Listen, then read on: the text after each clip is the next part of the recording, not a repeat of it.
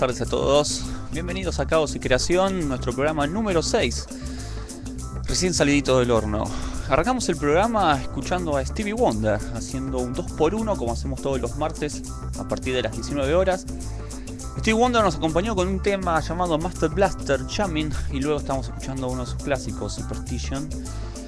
Mi nombre es Sebastián Rufo, para los que recién se conectan, ya saben que vamos a estar contestando algunos saludos, algunos mensajes, novedades y cosas que nos quieran decir los oyentes en el chat, nuestro tremendo chat, nuestro chat del US Stream, que ya lo pueden ir agregándose. Y si no, pueden entrar al grupo de Facebook, ahí ponen Caos y Creación, tenemos un grupo nuevo donde todos se pueden unir de una manera más fácil y tener este, más rápido el acceso a, la data. Voy a ir subiendo los temas y los nombres de los discos y las cosas que voy comentando y voy pasando a lo largo del programa. Más adelante se va a sumar, como siempre, Diego Fernández. Vamos a estar hablando a dúo junto con su sección Esos discos que nadie quiere escuchar. Hoy tenemos un disco increíble. Un disco de esos que uno le saca el polvo y dice, ¿te acordás de este álbum? Bueno, hoy vamos a estar debatiendo y hablando un poco sobre esos discos que nadie quiere escuchar.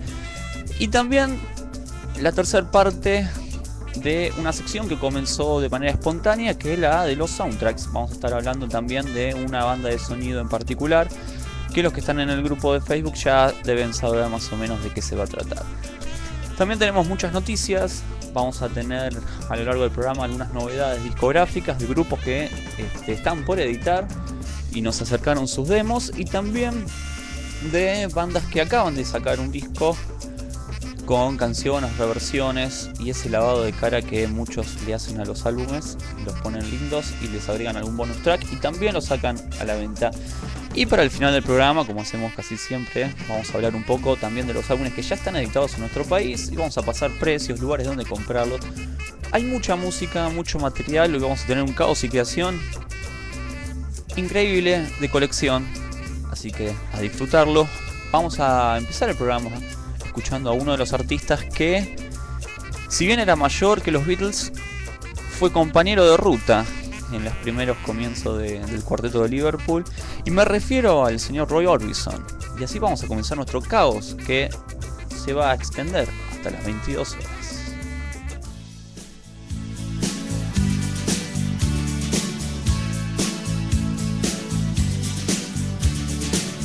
Every time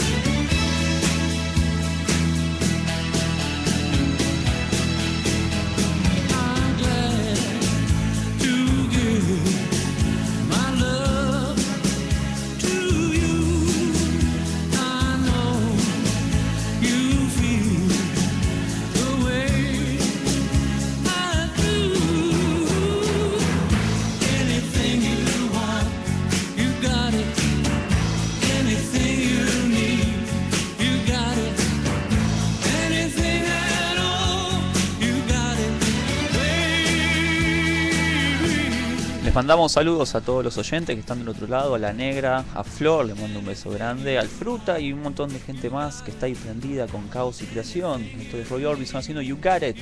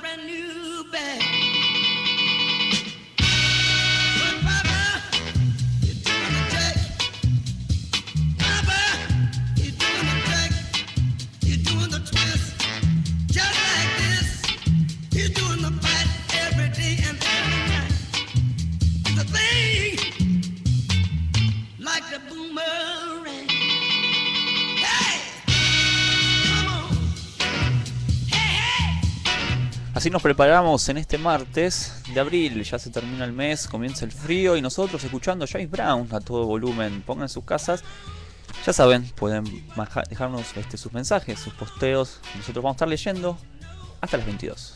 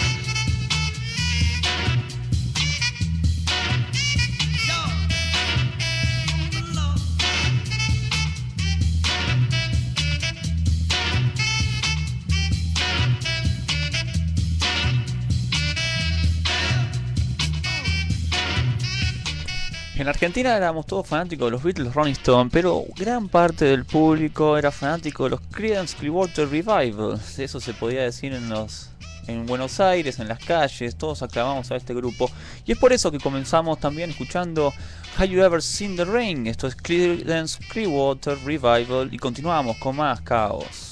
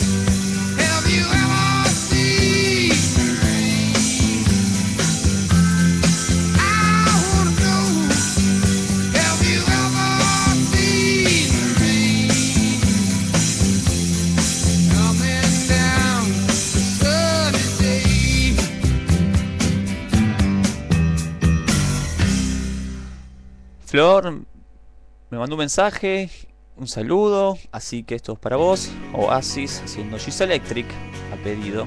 Besitos.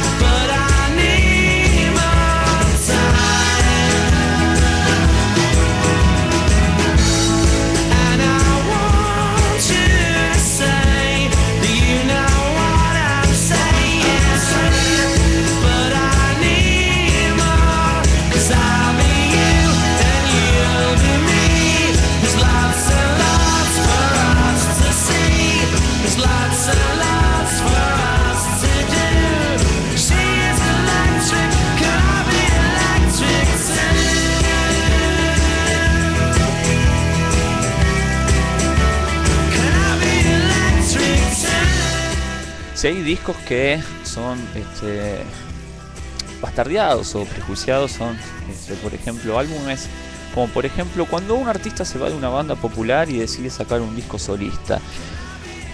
Hay muchos ejemplos, hay muchos integrantes que han sido bastardeados por la prensa, pero hay un disco en particular que se llama American Sweetheart, desde Courtney Love, un disco que pasó sin penas ni glorias, pero nosotros lo queremos. A mí me gusta mucho y es por eso que vamos a escuchar uno de sus grandes cortes de difusión que se llamó Mono. Así que recomiendo que escuchen el álbum. Vamos con Mono. Esto es una especie de compilado, una especie de introducción a lo que va a ser Caos en Creación hasta las 22. Después se va a sumar Diego Fernández con sus discos que nadie quiere escuchar, la sección de soundtracks.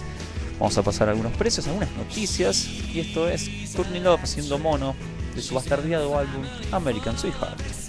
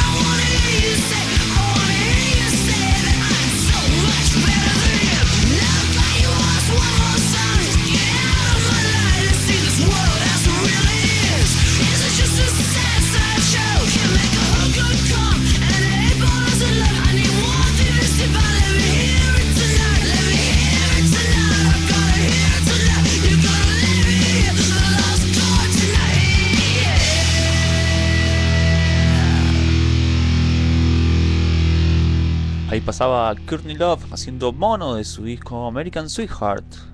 Lo que viene es Garbage Cherry Pie.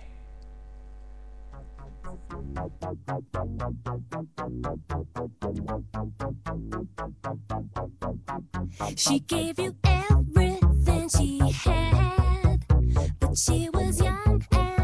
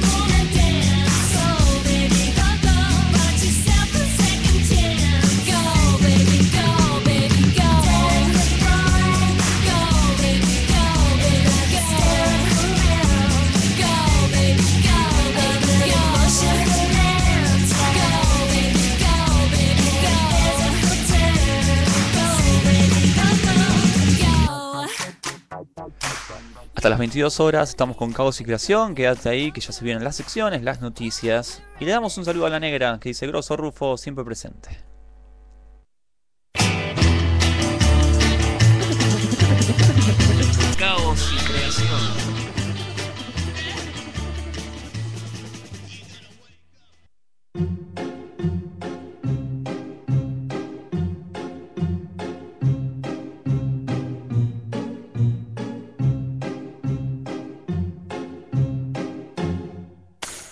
Sitting here in the boring room. It's just another rainy Sunday afternoon. I'm wasting my time, I got nothing to do. I'm hanging around, I'm waiting for you, but nothing ever happens. And I wonder.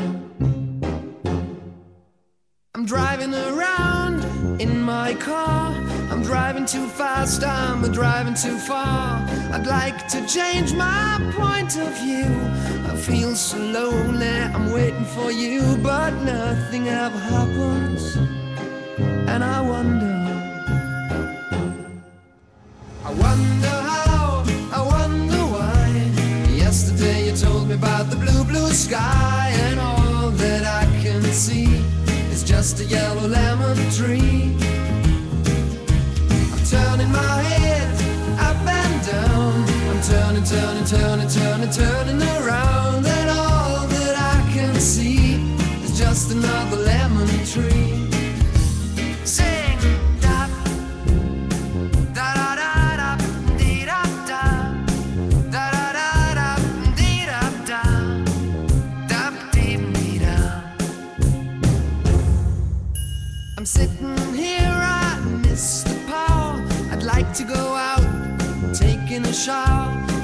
There's a heavy cloud inside my head. I feel so tired, put myself into bed where nothing ever happens. And I wonder. Isolation is not good for me. Isolation. I don't want to sit on a lemon tree. I'm stepping around in the desert of joy. Maybe anyhow I'll get another toy and everything will happen. And you wonder. I wonder how, I wonder why. Yesterday you told me about the blue, blue sky, and all that I can see is just another lemon tree. I'm turning my head up and down. I'm turning, turning, turning, turning, turning around. Just a yellow lemon tree. And I wonder, wonder, I wonder how, I wonder why. Yesterday you told me about the blue, blue sky. And all that I can see. And all that I can see. And all that I can see is just a yellow lemon tree.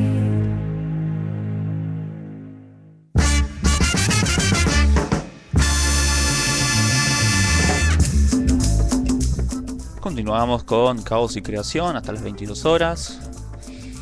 Ahora voy a pasarles una noticia que, que para muchos los que somos seguidores del blues, sobre todo del blues de Chicago, falleció Lacey Gibson. Fue uno de los guitarristas y cantantes que, que revolucionó, digamos, la música blues. Este cantante, este guitarrista, falleció el 11 de abril, tenía 74 años y falleció debido a un infarto. La información se acaba de filtrar y se dio a conocer por motivos totalmente desconocidos. Él nació en Carolina del Norte y Gibson vivió ahí hasta los 13 años, después se mudó a Chicago, donde cultivó sus conocimientos por el blues al compartir con, con artistas como por ejemplo Lefty Bates, como Matt Murphy, T-Bone Walker, entre muchos más, la lista es enorme. Y fue músico de sesión en las producciones de Ray Charles, Buddy Guy, Willie Dixon. Y además ser el guitarrista y el vocalista de Some Seals. Durante esa etapa de solista, Lacey Gibson publicó dos discos muy importantes, Switchy Titchy en el año 82 y Crying for My Baby en el año 1996.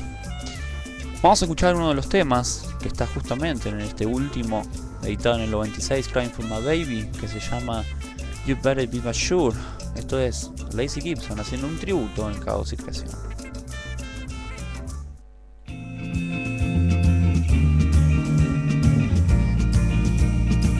Have you took the time to think?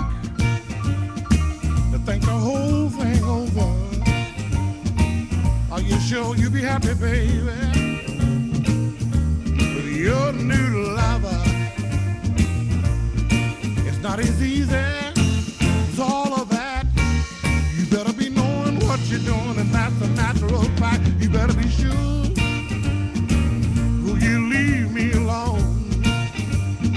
laying down crying. You better go and make up your mind.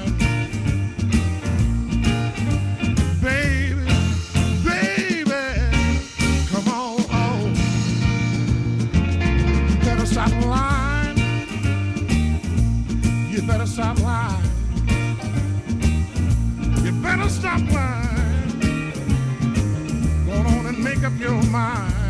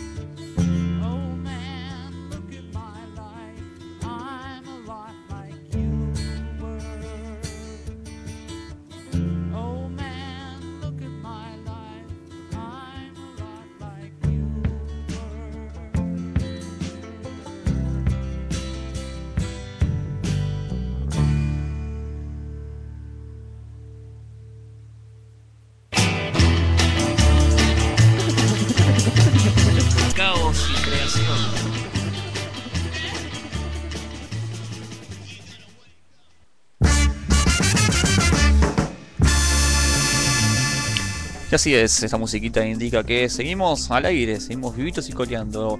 Para los que siempre preguntan qué es lo que estamos escuchando, qué cortinas elegimos, esto es Evo Taylor, ¿eh? de un disco que acaba de salir, se editó en formato doble.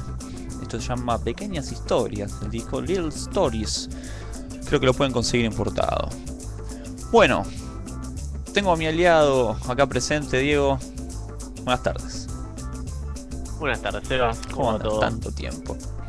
Eh, una semanita para ser exactos. Sí, siempre nos, sí, siempre. Para la gente que se pregunta, si nosotros tenemos un contacto durante la semana, pero por internet, casi ya ni nos conocemos las caras, digamos. Claro. Sí, sí. Eh, no, no hay contacto eh, físico a los ojos, nada de eso. Acá es todo por medio de las computadoras. Somos muy modernos, ¿viste? Sí. Sí, sí, demasiado. Viste, la, la- la computación, internet lo que hace es este, unir a la gente, acercarla, pero alejarla a, a la vez. Y sí, no sé, ¿viste?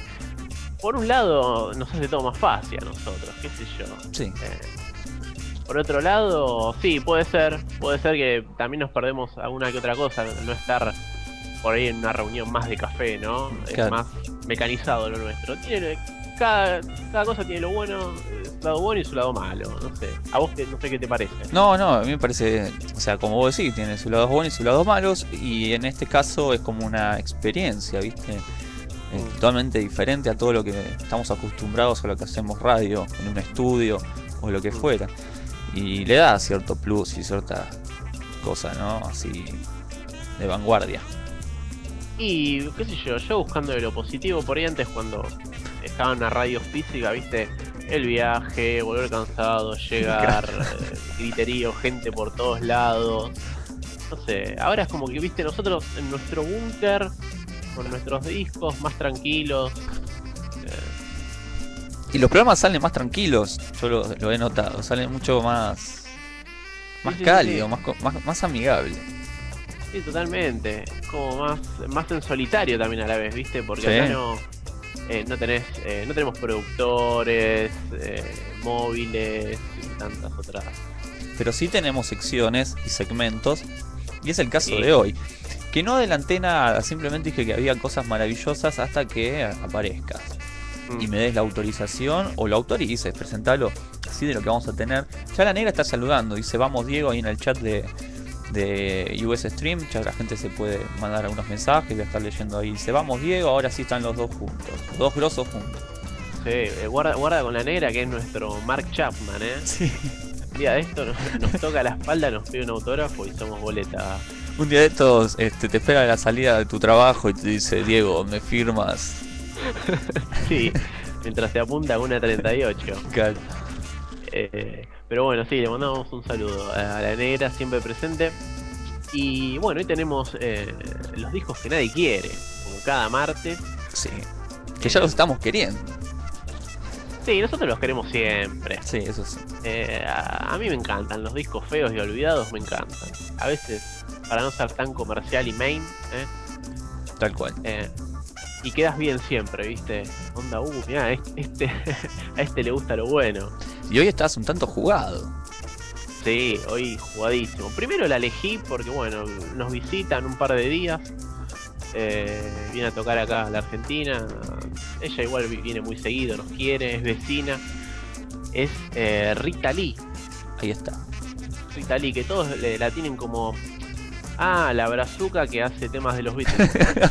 Sí, que en parte es verdad. sí, bueno, pero tiene una Sí. historia atrás, ¿no? No, sí, tiene una gran Mutantes. Me decías. No, no, no, sí, sí, sí, como vos decís, tiene una gran historia y tiene temas infernales. Sí, con los mutantes tiene grandes discos, ¿no?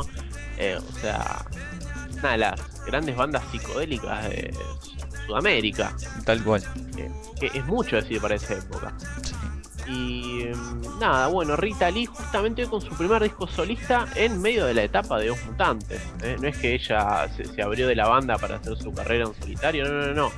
En medio de Dos Mutantes, en pleno furor, eh, ella saca Build Up, que es el disco que, que tenemos para. Jugadísimo.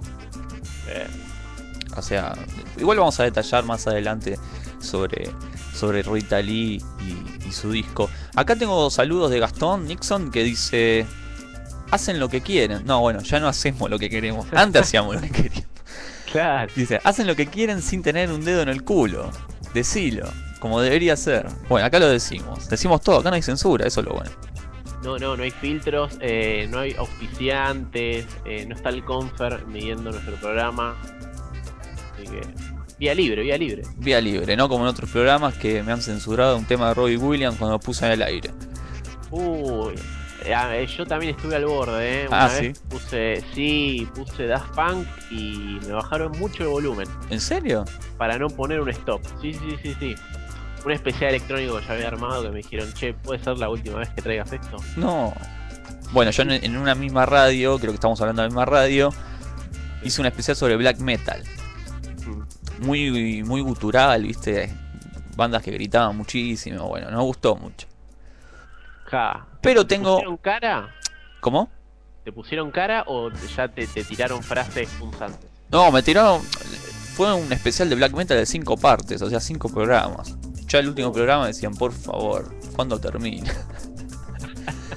anécdotas, simple anécdotas. Digo, tenemos, tengo noticias musicales Buenísimo. buenísimo, interesantes, como para arrancar, para como para tener ya, viste, el fuego armadito mientras esperamos los discos, los soundtracks, viste, tenemos soundtrack, vamos a estar picoteando un soundtrack. Tengo unas noticias que están, la verdad, impecables. Voy a arrancar con unas cortitas, así cortitas ahí al pie, con Annie Lennox, por ejemplo.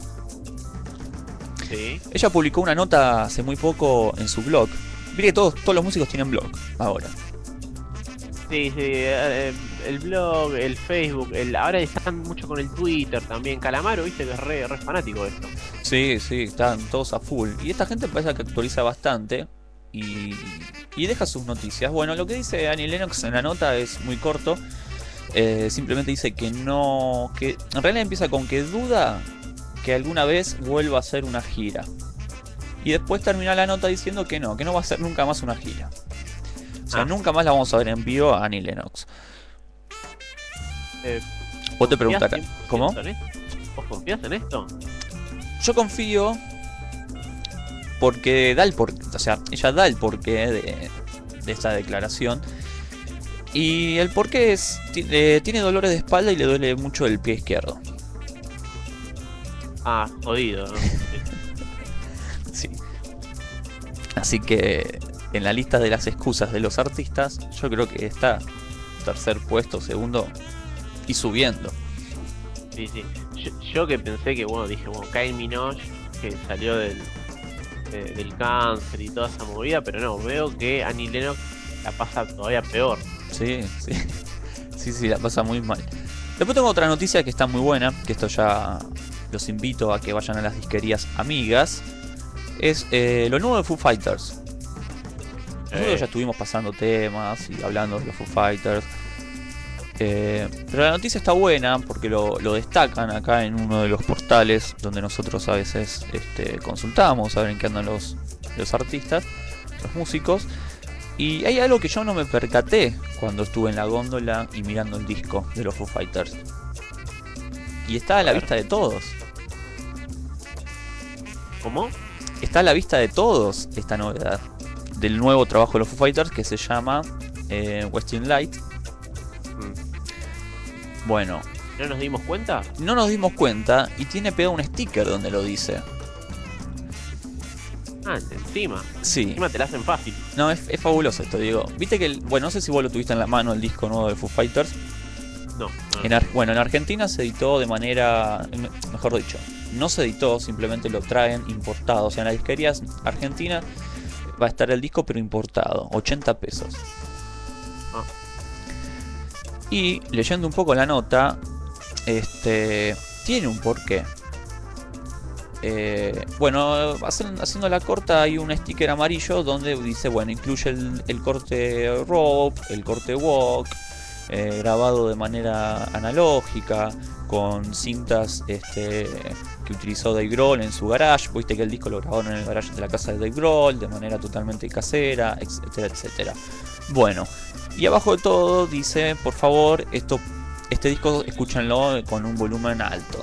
digamos, en, en modo de chiste. Pero también hay un destacado que dice que eh, este original que vos tenés en la mano, o sea, este packaging, incluye un pedacito del master, de la cinta del master, del original. Me estás jodiendo. No te estoy jodiendo. No, no, me quedé sorprendido, pues yo no podía creer. Lo dice en el sticker. Mirá vos. Después, ahora de subo el link ¿no? a, a Caos. Ah. Es más, lo voy a hacer mientras estoy hablando con vos, así la gente, si se anima, entra y lo ve. O sea, lo que dice De Grohl en la nota, después, bueno, la nota obviamente está desarrollada, y él lo que explica es que, bueno, obviamente como lo grabaron de una manera totalmente analógica con cintas, como se hacía en la, vieja época, eh, una que ya estaba el, trabajo terminado, no sabían qué hacer con las cintas. Entonces, eh, Dave Grohl dijo, si lo guardamos se va a estropear, si lo guardamos tal vez lo roben. Eh, bueno, en ese, digamos, en, en- en esa bola de dudas, Dave Grohl dijo, ya está, vamos a triturarlo en mil pedazos. o sea, no lo tiene, nada- o sea, nosotros no lo tenemos, no lo tiene ningún comerciante, ningún eh, ni un directivo, ningún gerente, ni una compañía, lo hacemos pedazos y ponemos un pedacito en cada packaging para que nuestros fans tengan un poco de ese master de nuestro disco. Vos. Sí, una locura Qué, total. qué loco si nos juntamos todos. juntamos todos con nuestros pedacitos. Claro. De Grohl dice que eh, estima de que en esos pedacitos hay una nota del disco, digamos. Pero bueno, es algo, ¿no? Está bueno que tener algo físico, ¿no? Que el disco no solo es eh, ceros y unos, sino que también existe, está en la mano y lo puedes tocar. Y eso es un poco lo que quisieron generar, ¿no? Con esto. Sí, sí, buena movida igual también de prensa. Sí, ¿eh? Sí, muy sí. Así que por eso no se editó en Argentina. Ah, bueno, imagino que vos ya habrás eh, hecho tu pedido. Sí, mira, acá Flor manda un mensaje por MSN y dice, mira, lo estoy leyendo y me estoy riendo. Dice, doy fe, porque cuando lo abrí, lo vi y pensé, ¿qué miércoles es esto? eso era, dice. Eso Mirá era, Flor, eso era. Guardalo. Guardalo y juntamos todos los pedacitos. Seguro hay casos de personas que no sabían de esto y lo tiraron a la basura. Sí. Sí, sí, sí. Pobrecitos, eh. Así que arrancamos así, Diego, con esas noticias. Y tengo algunas más. No sé si tenés tiempo, tenés ganas de escuchar algunas noticias más. Sí, sí, todo el tiempo del mundo se va. Bueno. Bueno, después Foo Fighters, eh, viste que sacó hace dos días, eh, hace tres días, perdón, sacó un vinilo también Sí. nuevo, Maximum Sí, sí. Rare, que es este todo de covers, salió en vinilo nada más, se consigue afuera, son ediciones limitadas, creo que hicieron 3.000 copias nada más. Bueno, de eso después vamos a estar pasando un temita de ese disco. Y después tengo Alice Cooper, tengo Velvet Revolver, eh, tengo Yes y tengo los Beach Boys. Beach Boys vamos a dejarlo para el final porque es interesante la nota. Decime que cuál te interesa más. Si Alice Cooper. Te leo los títulos. Alice Cooper A va a hacer un concierto en 4D. Eh, Después Velvet Revolver llega al fin, se termina Velvet Revolver. Y después Yes está anunciando un próximo disco, pero va a ser en formato LP, después de 10 años de no estar editando. mm. Y lo, lo de Velvet ya me parece ya estaba cantado desde hace rato. Vamos con, con Ali. Con Ali. Con Alice Cooper, ya que venimos Sí. con Alice. Sí. Acá que dice, acá tengo mensaje de Gastón que sigue escribiendo y dice, la de Metallica va segundo, en excusas, no, no entendí mucho. Y la negra dice, y no sé qué, hay que terminar discos estando tan puestos, por Dios. yo, yo realmente digo, no sé qué fuman nuestros oyentes, pero no les entiendo cuando escriben. Y ves, este es el problema de, de las redes sociales y de hacer el programa así. Pasan estas cosas. Sí, tal cual. Bueno, eh, Alice Cooper va a hacer un concierto en 4D. La nota dice que, bueno, durante toda su carrera Alice Cooper se ha caracterizado por sus propuestas eh, escénicas vanguardistas e innovadoras. Y haciendo honor a esta característica, Cooper se ha asociado con eh, Giant Meister para producir el primer concierto holográfico en 4D de la historia, con motivo del lanzamiento de su box set Old School, que va a incluir material del 64 al 74. Dice que este recital se va a realizar el próximo 11 de mayo en el en Londres y para esta ocasión el músico se presentará con los miembros originales de su banda desde el año 1972. Lo que dice Cooper es lo siguiente, dice que no, no pudimos resistirnos. Trabajamos juntos con Meister para aparecer como hologramas este, en el otro lado del Atlántico y va a ser una experiencia única. Dice que va a ser un truco de vanguardistas que conmemora el futuro y nuestra propia historia. Esperaremos expectativas para ver los resultados.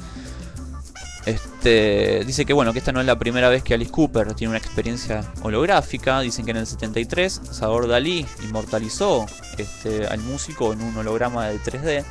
Pero por lo pronto solo queda esperar a ver los resultados de esta innovadora técnica que pretende revolucionar la historia de los recitales. Es- Esperemos que no le choree la idea a Bono antes, ¿eh? porque viste que con lo que es escénico, eh, ya lo hablamos la otra vez, son como los más eh, vanguardistas.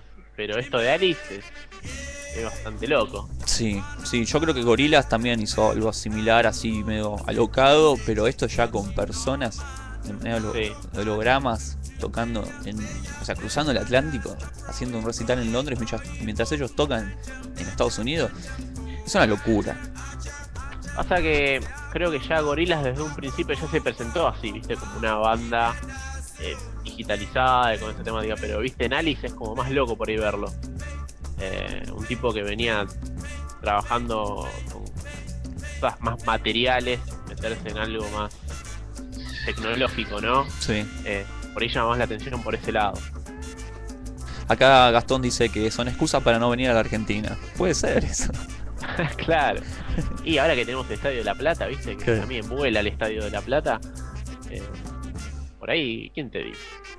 ¿Viste? Se pinchó todo con ese estadio. Ah, todos tenemos que viajar a La Plata. Sí, pero algo se le va a ocurrir a Ali que dice, no, en La Plata podemos hacer y algo, algo digitalizado va, va a traer. Claro. Bueno, vamos con una noticia más y ahora sí, este, después cerramos con los Beach Boys. Tenemos disco nuevo de Yes y si no, Velvet Revolver. Vamos con Velvet Revolver. Eso está bueno. Bueno, la nota se le hicieron a Slash, obviamente. Y Slash cuenta que estuvo. Bueno, todos le preguntan sobre Velvet Revolver. ¿Qué pasa con Velvet Revolver? Porque lo ven muy emocionado con, con su disco solista que acaba de editar y que presentó en Argentina. Y Slash lo que cuenta es simple, dice que bueno, que después que se fue Scott Wayland, él lo primero que pensó es quiero tranquilidad. O sea, Mm. quiero componer, quiero sacar disco, quiero tocar y quiero paz. Pero justo se le, se le metió eh, el disco solista, entonces como que se empezó a entretener con eso y dejó un poco de lado a Velvet Revolver. eh, pero dice que siempre igual estaba como atento a ver qué pasaba. Viste que Velvet no tiene cantante. Sí. Y esa era un poco, digamos, la disputa de si vuelve o no vuelve. Le hicieron una prueba a Corey Taylor, el cantante de Slipknot. Eh, grabaron unas demos, unas canciones, hicieron unas pruebas en el estudio y parece que Slash y Duff y Matt Sorum no estaban muy conformes con los resultados. Este, así que bueno, a Taylor le dijeron... Este, sí. Te vamos a llamar. Sí, sí. Este, te llamamos a llamar en la semana. che, algún día nos tenemos que juntar de nuevo, ¿viste? Y quedó ahí en la nada. Slash lo que dice que ahora está muy, muy copado con su disco. Duff también, viste que tiene su banda Loaded, que acaba de sacar ahora hace muy poquito su, este, su segundo, iba a decir, su cuarto disco con Loaded. Eh, así que están muy copados con sus trabajos solistas. Pero dicen que si, bueno, si aparece algún cantante que a ellos le parta la cabeza, eh, van a seguir con Velvet Revolver. Pero mientras tanto no. Aparte Slash está muy copado con Miles Kennedy. Este, así que no sé, ¿quién te dice que Miles Kennedy será el próximo cantante de Revolver? ¿Qué sé yo?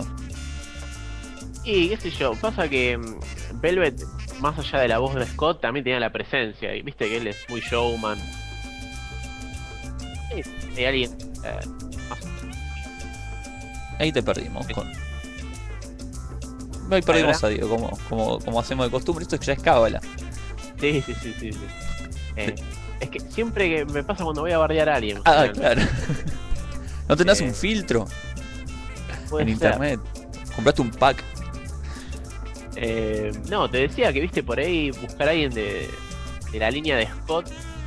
Pero no solo la voz, es la presencia también de él. Eh, pero yo creo que ya quedó como muy impregnado Velvet Revolver. Eran él y Slash. Sí. Por ahí dejar pasar un tiempo, un poco, viste, gente se está olvidando un poco de Velvet y se, se siga, vuelva un poco más a, qué sé yo, al Scott de que tenemos ahora que volvió con los Stone Temple. Sí, sí, está medio raro para mí eh, encontrar Sí. a alguien.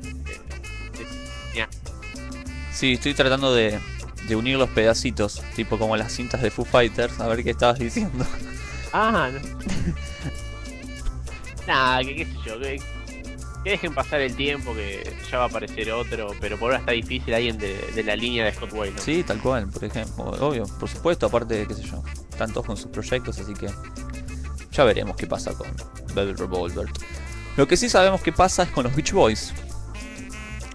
Viste que salió una nota por internet donde se va a juntar. eh, bueno, el tema fue así. Al Jardín, uno de los integrantes de la primera época de los Beach Boys, juntó a sus compañeros, a Brian Wilson, a Mick Love y a Bruce Johnson. Este Bruce Johnson es uno de los integrantes de la última época de los Beach Boys, para publicar un simple bajo el nombre Beach Boys eh, a beneficio de las víctimas del terremoto de Japón. Eh, Viste que ya salieron varios compilados en Argentina, uno internacional y uno nacional sobre este. Hecho catastrófico. Sí. Bueno, el tema es el siguiente. Dicen que bueno, en este simple de 7 pulgadas va a ser en forma de vinilo, un vinilo de color blanco con eh, la etiqueta en rojo, ¿no? Un, poco simulando la bandera de Japón. Sí. Una idea muy original, digamos. Y este vinilo va a contar con dos canciones. En la cara A va a tener el tema Don't Fight the Sea. O sea, no, no pelees con el, la- con el mar, ¿no? Algo así. Que es una canción que está en el disco solista de Al Jardín. Un disco que se llama The Postcard from California. Y después va a haber en la cara B unas remezclas a capela inéditas de la canción Friends de los Beach Boys que grabaron allá por el año 68 en un álbum que bueno, lleva el mismo nombre que, la canción, se llama Friends, ¿no? Vamos a ver qué pasa con esto. Si funciona o no funciona, lo que sí es una muy buena noticia a los que nos gustan los Beach Boys, que se vuelvan a juntar, los que quedan. Y- Sí, hace poco eh, creo que comentamos el tema de Smile, ¿no? sí, Que iba a salir finalmente. eh, sí que va a salir definitivamente, sí, sí, sí. digamos, el disco como, como iba a salir, eso está bueno. Este, vamos a escuchar este, justamente esta canción, Don't Fight the Sea, pero de la versión original del disco de Al Jardín, para más o menos tener una idea de lo que va a ser este vinilo de 7 pulgadas que se va a editar en pocos días. Y después seguimos con mucho más caos y creación que Diego tenés una super sección por delante. Qué presión, eh. Uf. Vamos con Al Jardín.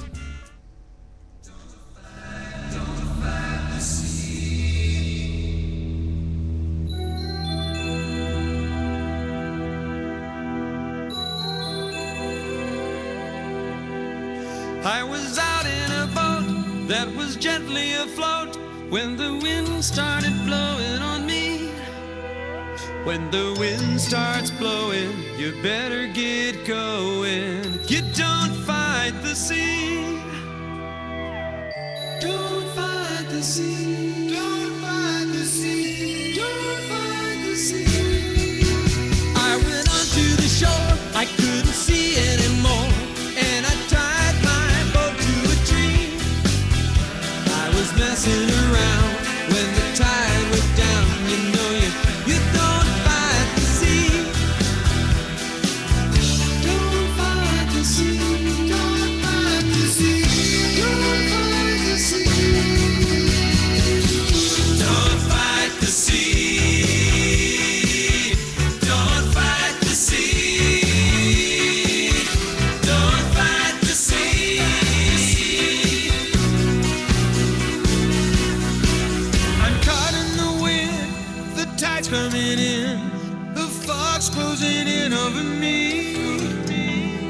blood's running cold, cause my life is on hold. For years I've been adrift on the sea. Don't fight the sea, don't fight the sea, don't fight the sea.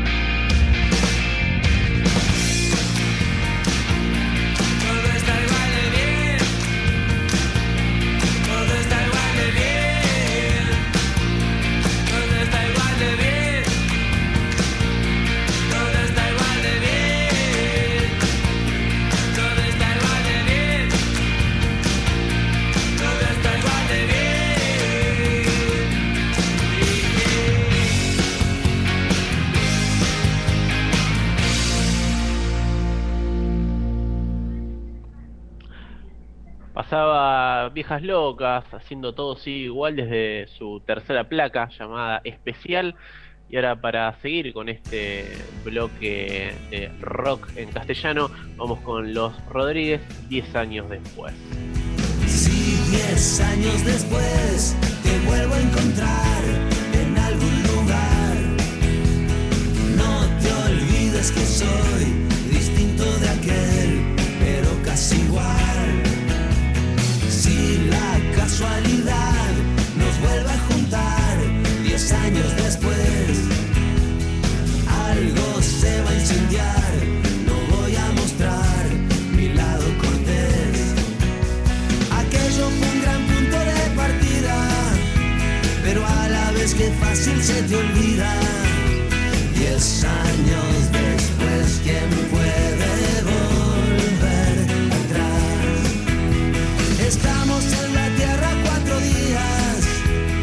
cielo no me ofrece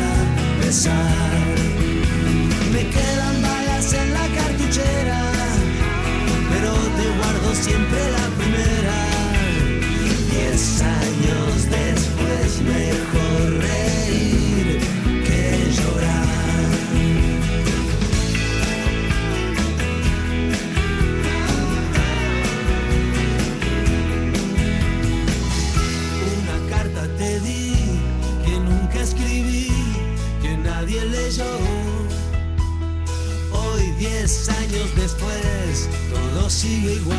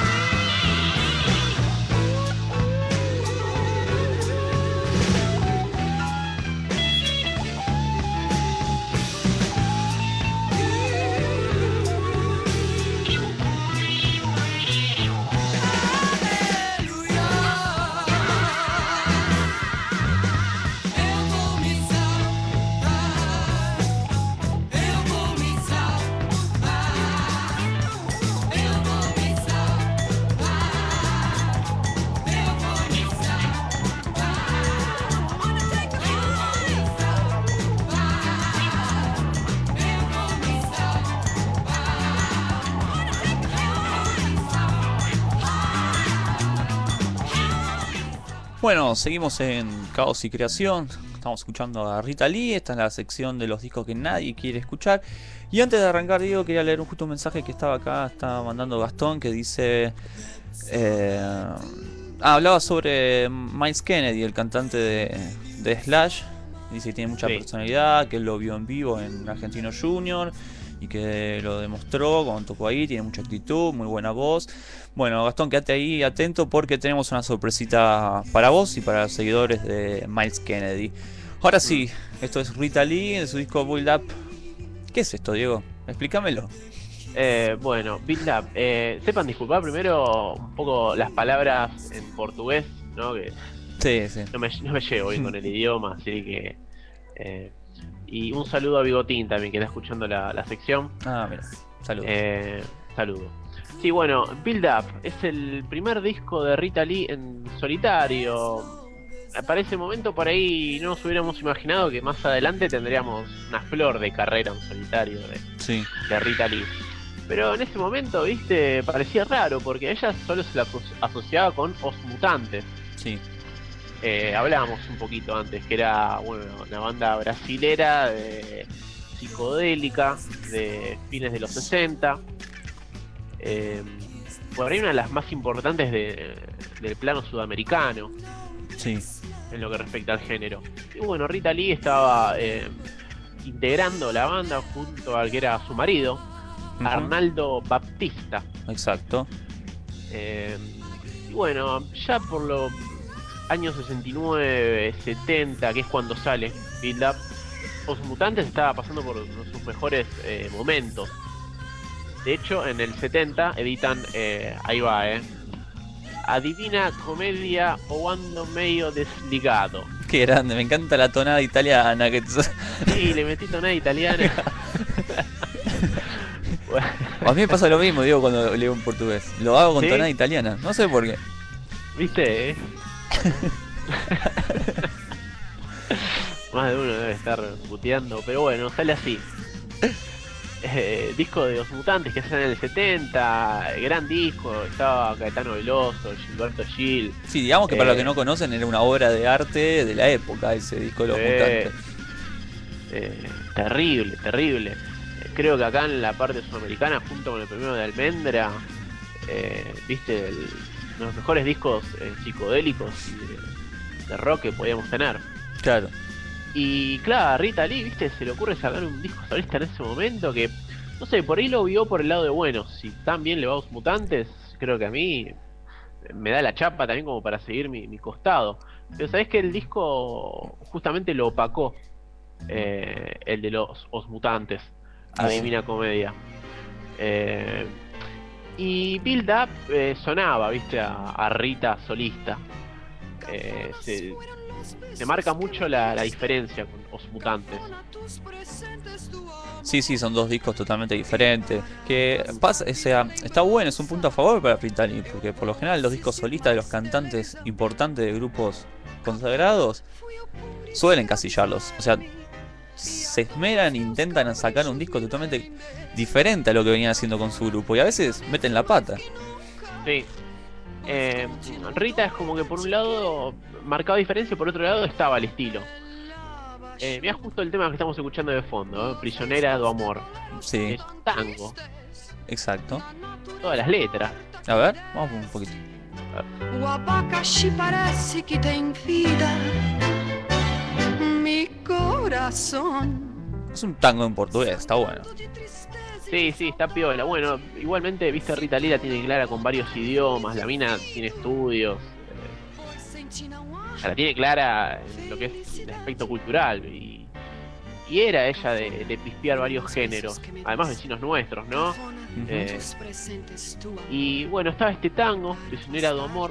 La primera parte del disco es como más tropical, ¿viste? Por ahí es lo que más se acerca a la bossa nova. Pero la segunda mitad eh, es como la más eh, experimental. ¿Viste el tema que escuchamos al principio? Eu Vou Me Salvar, que es el con el que cierra Build Up, es como el de lo más rockero y psicodélico. Claro. Eh, bueno, este es medio experimental, ¿no? Este tango. Y después hay un cover de, oh, justamente Beatles, Sí. eh, la banda insignia de Rita Lee en muchos de sus discos posteriores, ¿no? Ya sabemos del Boss and Beatles, pero acá incluía el cover de And I Love Him. Ahí estamos escuchando de fondo. A ver, vamos por un Sí. poco.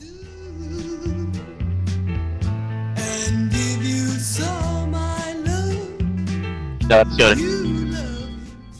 Es muy buena, ¿eh? Sí, sí, tiene un estilo entre bossa y soul. eh, A mí, me gusta mucho. Ya la portada está buena, con la cara de ella. Aparte muy linda en esa época, Rita Lee. Estaba buena en esa época Rita Lee.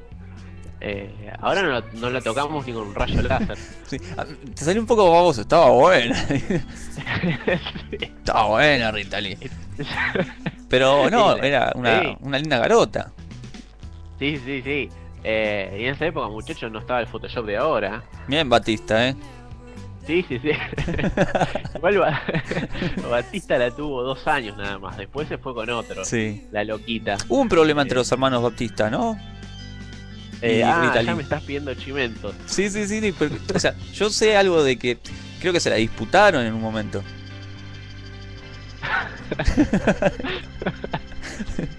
Y, viste, la tapa lo dice todo. Eh, estaba, estaba, estaba en su mejor momento Rita Lee, no solo el musical. Claro. Eh, pero no quiero contar más nada porque me tratás de, de viejo verde. No, no, no. Y... Pero sí, sí, sí, la portada la muestra ella, viste. También eh, muy, muy de, de presencia la tapa, ¿no? Sí, con una mirada. yo- ¿Eh? Con una mirada sensual.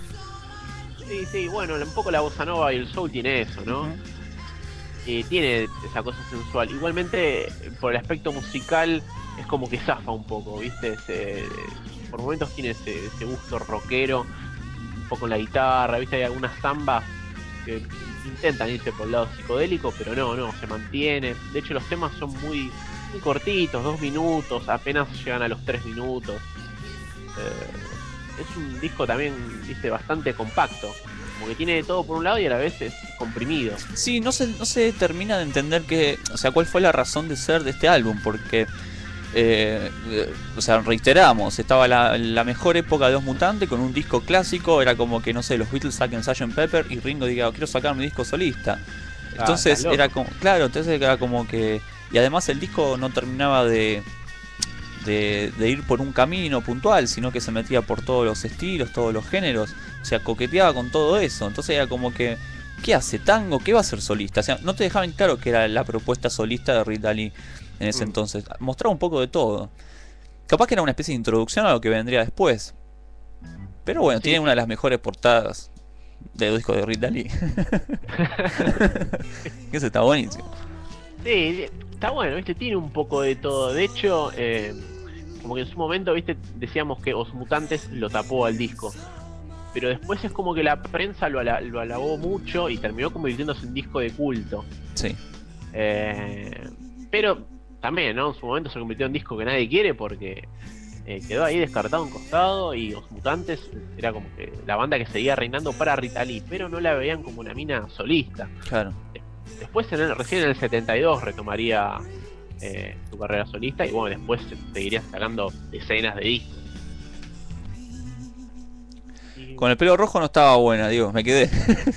te- te- Viste, después me, me decís a mí, pero vos te quedaste, te quedaste en eso. No, no, no, estamos, estamos así haciendo un chiste, ¿no? Pero, este, no, sí, lo que decís es cierto. Eh, me parece que es uno de los discos mm, perfectos dentro de esta sección. Creo que este disco es un ejemplo de, de la sección, digo. Sí, sí. eh, de hecho, ni lo escuchás nombrar o no, no es un disco que se retome hoy en día. Eh, la- no sé, el tema de conseguir, viste, la edición, no sé si es fácil, la verdad no, no me puse a investigar eso. Sí, no, tendríamos que fijarnos, pero supongo que alguno la debe tener ahí. No sé, en, en Brasil si se reeditó o qué. No, no. Igual viste que ella no se lleva muy bien con eso. Viste, de hecho cuando le propusieron volver con los mutantes dijo, no, muchachos, ni a palos. Sí, sí, es verdad. La verdad, no quiero saber nada. Sí. Y bueno, Sí, también bueno, Esa Sí. época me parece que no la, no la, no, no quiere volver a esa época. Me parece que los hermanos Batista le, le tiraban el, le arrimaban el ala. No quiere saber nada con eso. no, no, no, no. Eh, de hecho, viste la, la frase que les tiró.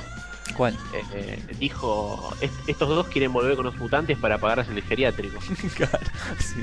Muy duro, Rindelli. Sí, bueno, también ella se aprovecha, ella le va re bien y ellos dos están, viste, ahí en la lona. Claro, claro. ¿Vieron que me criticaron cuando saqué mi primer disco solista? Sí. Claro, les volvió, les volvió. Sí. Y igual, eh, como decías vos, está bueno este disco para darnos cuenta de que Rita Lee está mucho mejor en rubia que.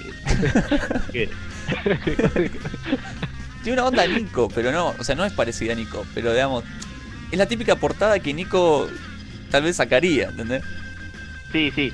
Eh, bueno, eh, Nico tiene, eh, no sé si fue Chelsea Girl o, o cuál, pero tiene una portada media, media Claro. así también, Your Face, sin, ma- eh, sin make-up, sin Photoshop.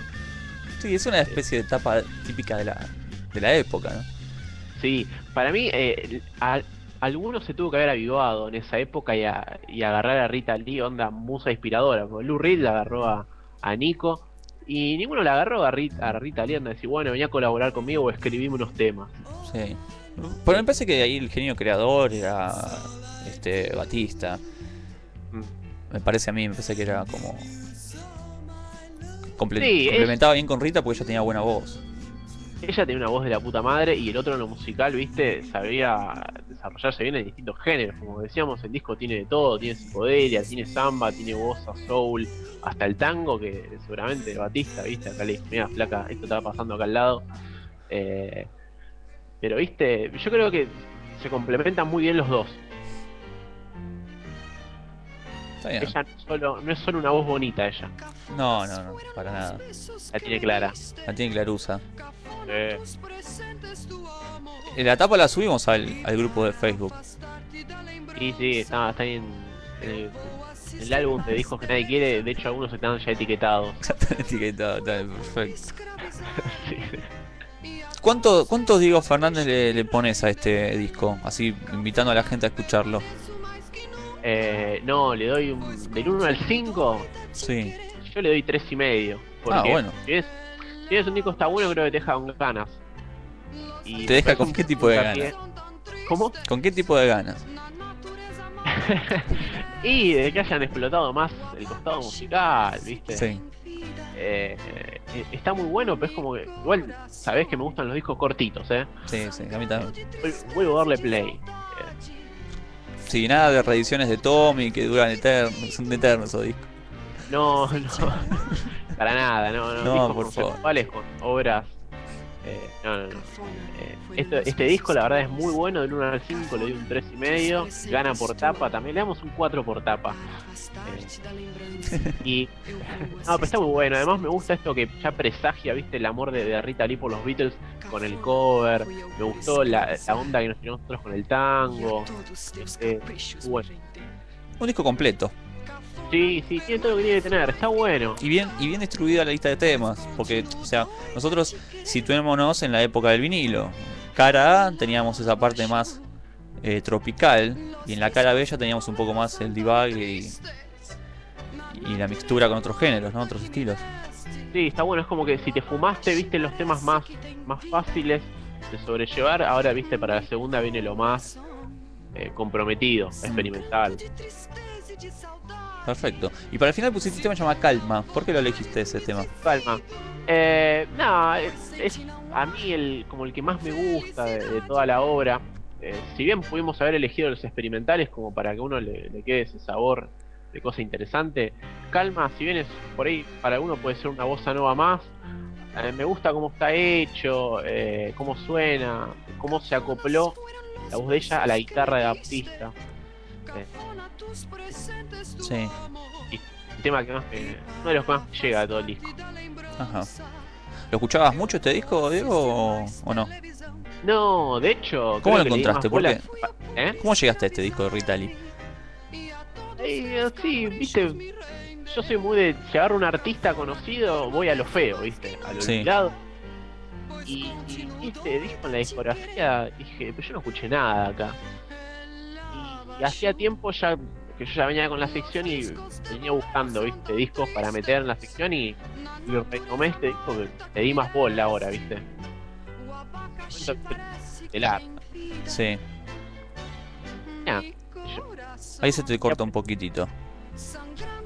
Nada, que era un disco que por ahí antes lo, lo dejaba muy de lado, pero ahora con el tema de las secciones como que le di más, más bola y ya no.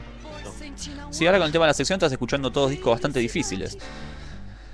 Sí, sí, viste como que. Tu mujer contenta.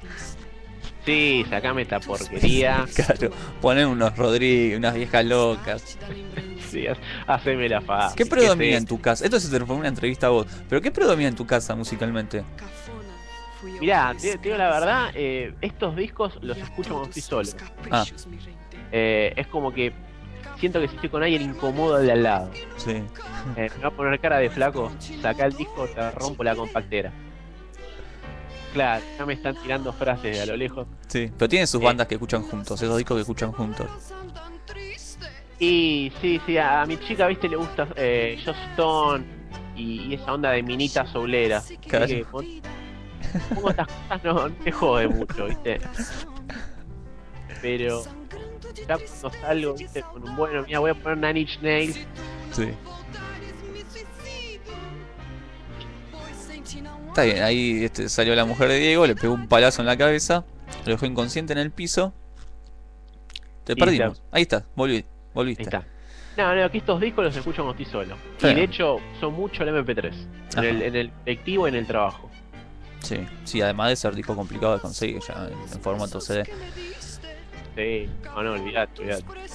Bueno, vamos a escuchar el tema Calma de Rita Lee, elegido para la sección Los discos que nadie quiere escuchar. Un disco que dentro de todo nos, nos- es agradable y nos invita a querer escuchar el disco entero. Eso, eso es lo, lo interesante de este álbum.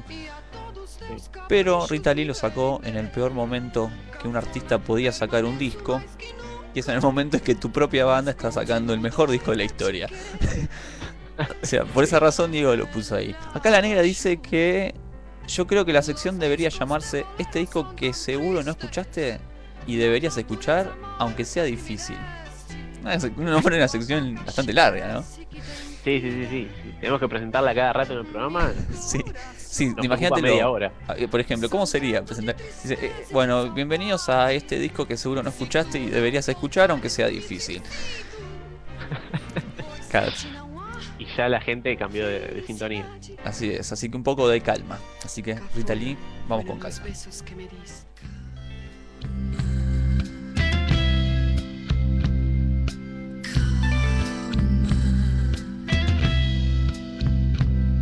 Sinto, mas tudo que eu quero é só fugir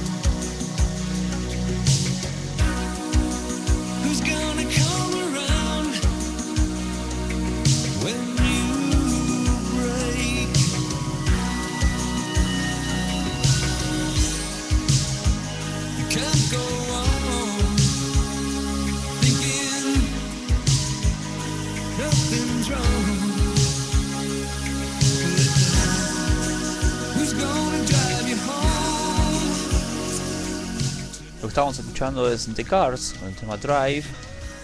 Y nos pusimos un poquito en momento Aspen. Seguimos con más caos. Se viene el soundtrack.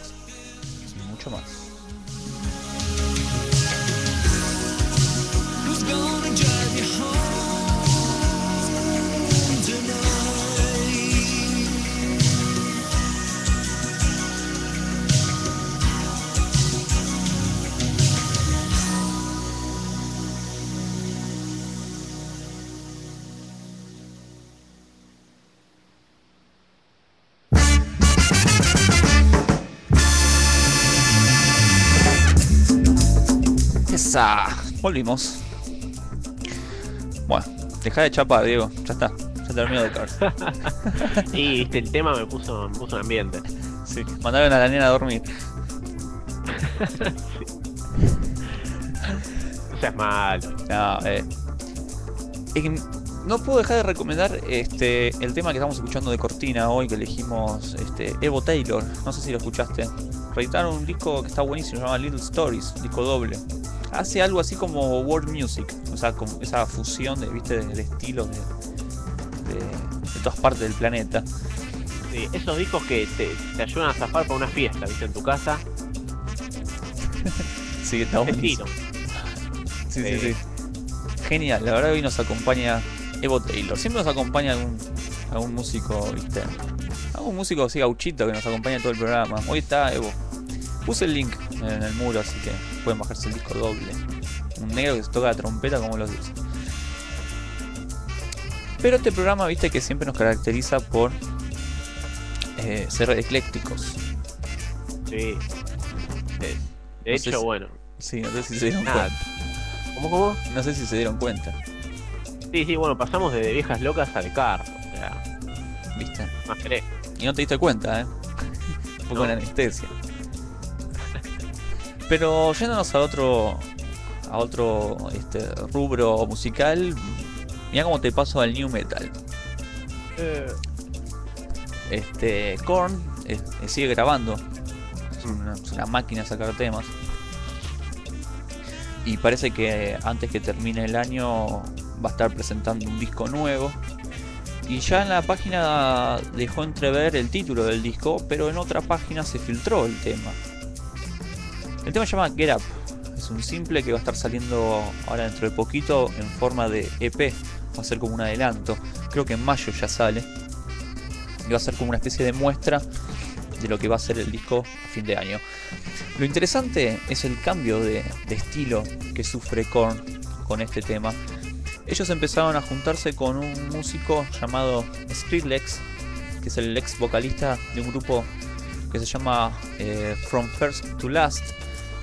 Eh, y hace música electrónica, es un DJ muy bueno, bastante popular dentro de lo que es la movida esta cine industrial.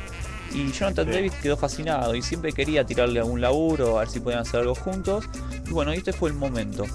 Jonathan Davis dice que siempre lo escuchó, los remixes que hacía Skrillex y, y tenía una, como una especie de sensibilidad adecuada a lo que ellos necesitaban para este nuevo sonido. Y no querían meter a cualquier productor o a cualquier DJ, ¿viste? Porque por ahí pasa de ser new metal a ser una de las bandas más electrónicas y empezar a tocar en festivales electrónicos, ¿viste? En alguna carpa con DJ Dero. ¿Quién te Este, dice? Igual eh, Korn lo pasa por arriba a, a DJ Hero. Sí, sí, obvio. Pero, pero igual, viste que Jonathan Davis siempre se lo conoce por tener esta, esta cosa de, por un lado, experimentar con, con otras cosas alejadas del new metal que caracteriza a Korn. Ahora cuando hicieron el Unplugged, Sí. eh, para mí fue, fue raro, o sea, un Unplugged de Korn. Sí, causó creo que el mismo efecto como cuando escuchamos el Unplugged de Nirvana, ¿no? Sí, bueno, pero por ahí, viste, Cobain tenía ese lado popero, vitlero, con temas, viste, Something in the Way. Sí, sí, tenía ese tema, sí, tenés razón, tenía ese lado. eh, pero, ¿cómo viste? Cuando me dijeron, viste, que hizo una Unplugged para MTV, ah, me estás jodiendo. Claro. Como Metallica con la Sinfónica.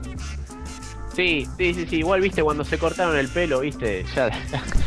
sí, dale, que acústico, electrónico, da lo mismo. Y sí, Korn tiene esa cosa experimental que, viste, no les gusta quedar rotulados en el- Es como metálica, viste. Eh, Sí. No, no, no nos rotula. Yo creo que ya era momento de que Korn le dé una vuelta de rosca a sus discos. Ya estaba entrando en la zona esa de Repetitivo. repetitiva. Yo creo que ya, ya estaban con un pie en esa zona. Y se dieron cuenta, y eso está bueno. Vamos a escuchar entonces este tema de Korn haciendo Get Up junto con el DJ Skrillex. A ver qué es lo que hicieron.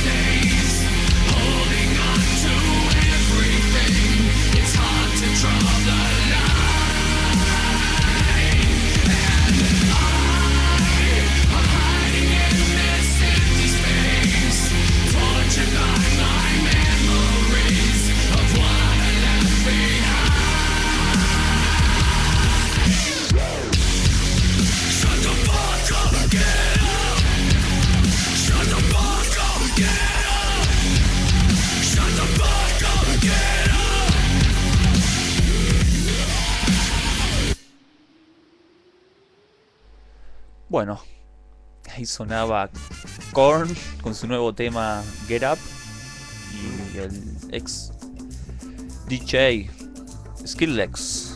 Muy Impresionante. bueno, ¿no? ¿no? Sí, la verdad que sí. Gustó, gustó, quiero el disco. Quiero el disco. Todos así, todos temas así, ¿viste? Tipo Get Up. Sí. Muy bueno. Muy, muy power también para los shows. Sí. No, no sé cómo, cómo serán los shows, ¿no? En vivo con, con este tipo de, de estilo, ¿no? Si van a tener un DJ ahora tocando, Sí. lo van a tener este tipo o van a tirar la pista. Y es- esperemos que el público, viste, lo, lo acepte, ¿no? Y yo me considero parte del público con y a mí me gustó. Pero bueno, soy uno dentro de 10 millones. Claro, También está el público que le puede tirar un cascote al DJ. Sí. Sí, De sí. todo, de todo. Si no, como, como dijo una vez eh, Eduardo Smith de Arwell, cuando Arwell sacó Wow, que se volvieron mega banda, ¿viste? De estadios. Mm. Y, y le preguntaron de este cambio si los, los fans de la primera época, cómo lo aceptaron. Y, le dijo, y el chabón le dijo al periodista, este, la verdad no sé, pero supongo que hemos perdido 100 fanáticos, pero ganamos 1000. o sea, Totalmente. con este disco puede pasar lo mismo, ¿no? Perder fanáticos de la primera época, pero ganar otro, otro público que por ahí no escuchaba con. Y sí, pueden ir por otro lado, viste, agarrar otro tipo de público. Eh, más allá de los new metal. Pero bueno, gusto. sí, sí. Después tenía acá para dedicarle a, a Gastón, que estaba escuchando atentamente, que siempre este, lo torturo con caos y caos. Y, y estábamos hablando además de, de Mile Kennedy, que es el cantante que tiene Slash ahora. Y, y- y uno, no, uno nunca puede dejar de, de resaltar ¿no? lo, lo gran cantante que es. Yo no sé si vos escuchaste eh, en vivo a Slash con, con Miles Kennedy en las voces. No sé si No, tuviste la no, oportunidad. Eh, la verdad lo recomiendo, pongan en YouTube Slash o Mike Kennedy con Slash, eh, son increíbles los temas, él cuando canta los temas de Rebel Revolver tiene mucha actitud y hasta parece que estás escuchando a Scott Weiland, ¿viste? Como que se adapta, es tipo camaleón. Cuando canta Ah. los con- sí, cuando canta por ejemplo los temas de los Guns N' Roses parece que estás escuchando eh, una versión mejorada de Axel. Eh, no es que el tipo limite la voz, pero trata de cantar en ese registro. Eso muestra la habilidad que tiene vocal del tipo, ¿no? Sí. Y, y mucha actitud, que eso sobre todo. Pero ¿de dónde sale Mike Kennedy? Mike Kennedy lo conocemos porque es el líder y el cantante de un grupo llamado Alter Bridge. Es una banda que se forma en el año 2004 con todos los ex integrantes del grupo Creed. ¿Te acordás de Creed? Sí, My Sacrifice, esos temas. sí, sí, sí. Me, me hago, me olvidar. Sí. El tema es que, bueno, todos los integrantes, menos Scott Stapp, que era el cantante de Creed, se van de la banda y forman este, Alter Bridge. Y le faltaba un cantante, y ahí es donde entra Mike Kennedy. Y graban tres discos increíbles, pero en el 2004 graban un tema llamado El- eh, Edge, que lo usaron como el tema de apertura de un luchador, ¿viste las luchas libres americanas? La WWE, por Sí. ejemplo. Bueno, era el tema con el que entraba este luchador que se llamaba eh, Metalingus. O Metalingus, no sé cómo se pronuncia. Y siempre que entraba el tipo a luchar le ponían este tema, Age. Y así se fue haciendo como más popular la banda, no solo por la lucha, ¿no? Pero rotaba por todos lados. Y Alter Bridge tuvo un, pri- un primer gran debut que después, bueno, se empezó a, a propagar y empezaron a editar un segundo y un tercer álbum. Vamos a escuchar justamente este tema por Alter Bridge y después venimos con un poco de soundtracks que hoy tenemos. Si, si hasta, el, hasta el programa, hasta las 9 de la noche, les pareció ecléctico, lo que viene ahora no tiene nombre. sí, no, es terrible. No tiene nombre, Diego. Demasiado. Vamos con Alter Bridge.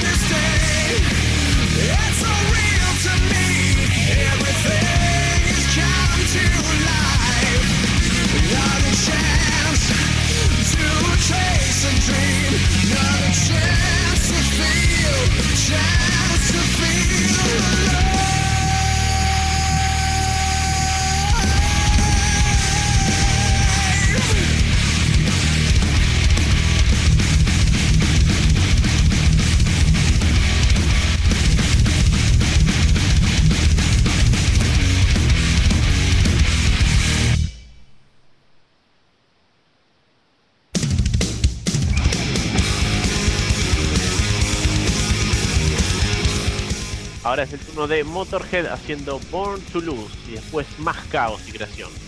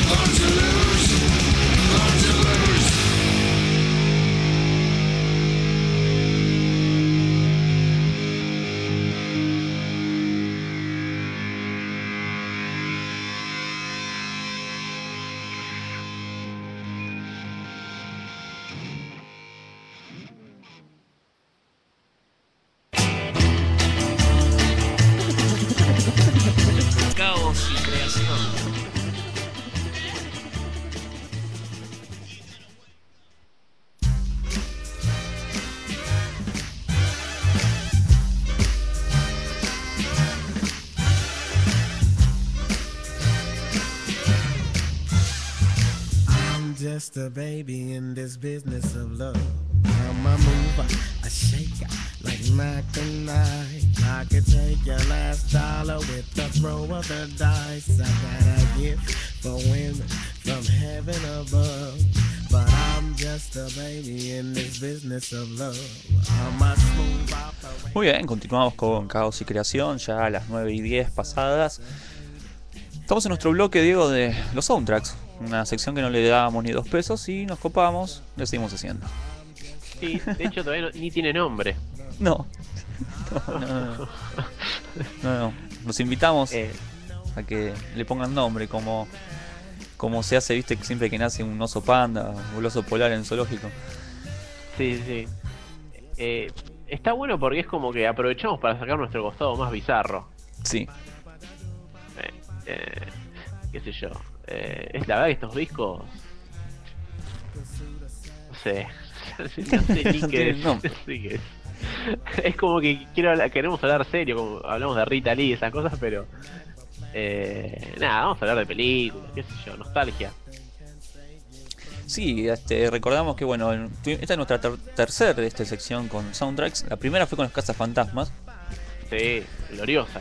Sí, después tuvimos algo un poco más, eh, más heavy, un poco más de, de culto, para gente más intelectual, con The Lost Highway, la película de David Lynch. Mm. Y de ahora, bueno, la máscara. Está bien, una de cal y una de arena.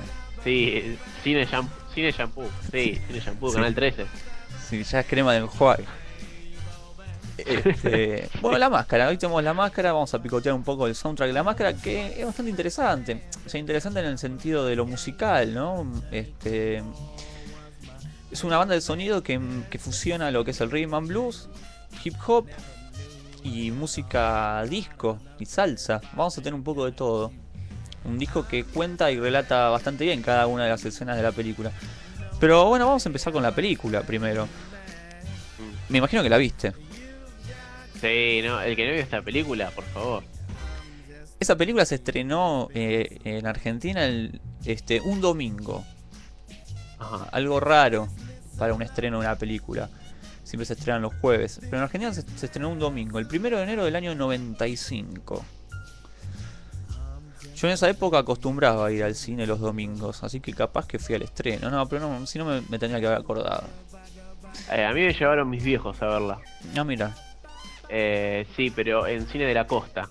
Estábamos en la costa en ese momento. claro, típico. Típico ir al Sí. cine a ver ese tipo de películas. Sí, totalmente. Este, bueno, la película está obviamente dirigida por Chuck Russell y protagonizada por Jim Carrey y Cameron Díaz. Y Cameron Díaz hace su debut en el cine en esta película. Mm. Eh, y la película La Máscara, bueno, está sacada de un cómic que yo la verdad nunca lo vi. Sé que en la banda de sonido de la película venía el cómic impreso. Pero no sé si es el original o era una especie de, de storyboard, ¿viste? Sí, De, la versión de cine de, de La Máscara. Eh, No sabía, no tenía ese dato. Sí, porque yo tenía tenía dos amigos que tenían el disco este original. Se vendía acá, estaba editado acá, se vendía en Musimundo, en todos lados. Sí, sí, en esa época era fácil, ¿no? Encontrar las disquerías, muchos soundtrack. Hoy en día ya no, no, no le ponen fichas a la cuestión. Sí, aparte, viste, editan. Hay pocos soundtracks que están buenos de los de ahora. Va, No sé, no me estoy enganchando mucho con los soundtracks. Porque es como si fueran esos compilados radiales, viste, los soundtracks. Sí, creo que antes se le, se le hacía más énfasis. Hoy, hoy es muy más selectiva la cosa. Bueno, obviamente eh, que se llevó el Oscar, ¿no? Con la peli de Facebook. Pero después es como que agarran hits eh, clásicos, ¿viste? Si los reúnen en un disco. Sí. Sí, es sí, más sí. de los 90, me parece. Sí, yo creo que los soundtracks de ahora, viste, lo- los agarran, dicen, bueno, a ver, ¿qué son las 10 bandas que están sonando en las radios estas? ¿Listo? El soundtrack. Sí. Totalmente. O, o quién no está grabando hace mucho, eh, no sé, ponerle Smashing Pumpkins. Bueno, a ver, Smashing, escriban un tema, así los fanáticos compran el disco, dale, escribo. Está- está un poco tirado de los pelos. Pero bueno, volvamos a la máscara. Bueno, el argumento, ya todos lo conocemos. Jim Carrey trabajaba en un banco, era el tipo menos popular del planeta. eh, conoce a la chica más linda del planeta. eh, su inseguridad, su fanatismo con los cómics. Bueno, era bastante. eh, era como una especie de niño, un niño grande. Y se encuentra con una máscara. Y esta máscara lo que hace es resaltar su lado más salvaje, digamos. Eh, sí, a la- pero a la vez se fusiona con su costado de tipo bueno y, y no y cómico, porque así todo tenía su humor el tipo. Si bien un solitario, ¿no? Más con las tiras cómicas, la verdad que le gustaba ver dibujitos Sí, y de ahí el personaje del lobo que aullaba sí. y es como que se fusiona ese, esa personalidad, ese alter ego que él tiene. Claro. Este. Sí, es como que. es- o sea, en el momento de la película también eh, agarra el malo, agarra la máscara y le saca Claro. todo el lado negativo que tenía. O sea, estaba buena tener la máscara. Y después agarra el perrito, Milo, ¿te acordás? Sí, esa parte todos, todos morían en la película. Era como que ya las risas iban al carajo. Era la época en que empezaban viste, los efectos así en 3D. O sea, una película que revolucionó cuando esto, esto- cuando salió al mercado, digamos.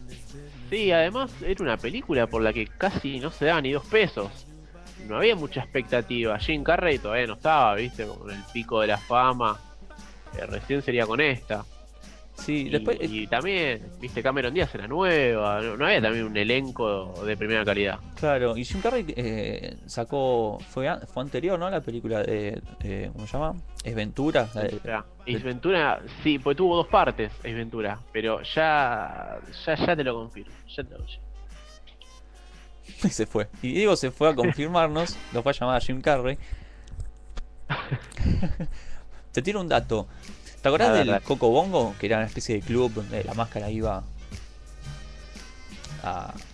que en una escena la máscara va a ver a Cameron Díaz que, que sale así toda con su vestido a cantar una canción. Y él, bueno, está la escena de- del- del lobo.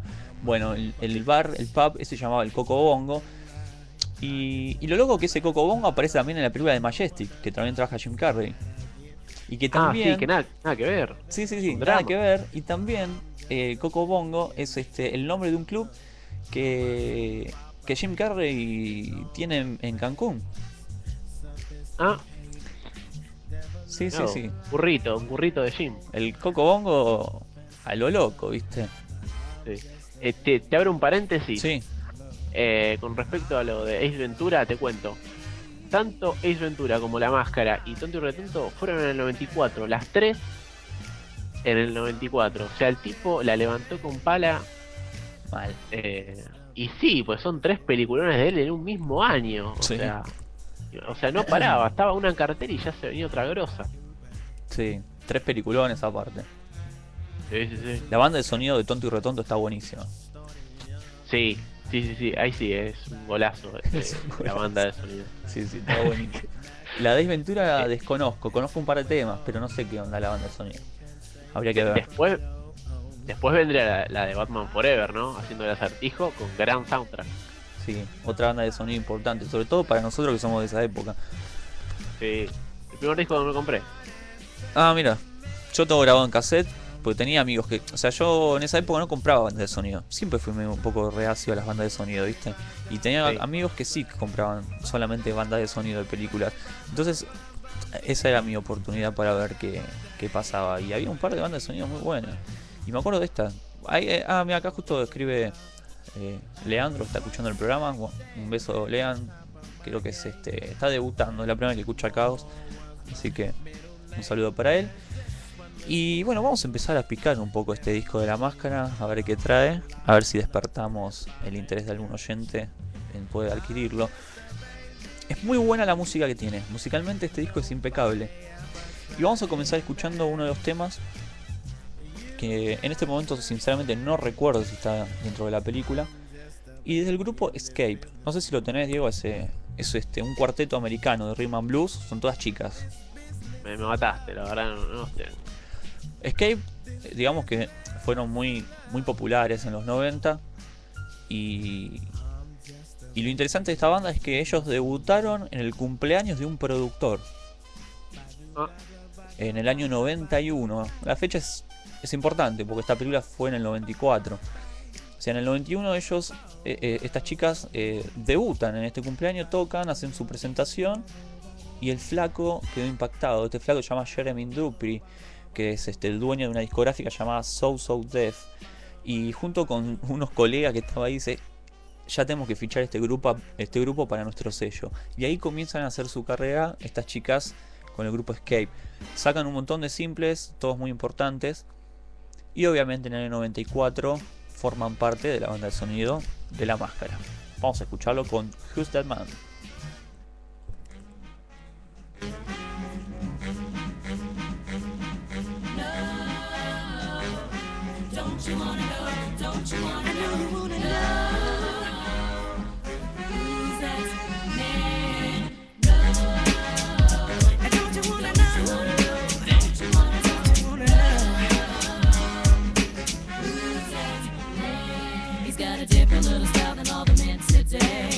Does his thing with a swing, and everything him do is a different way. You never ever seen before. He's not your ordinary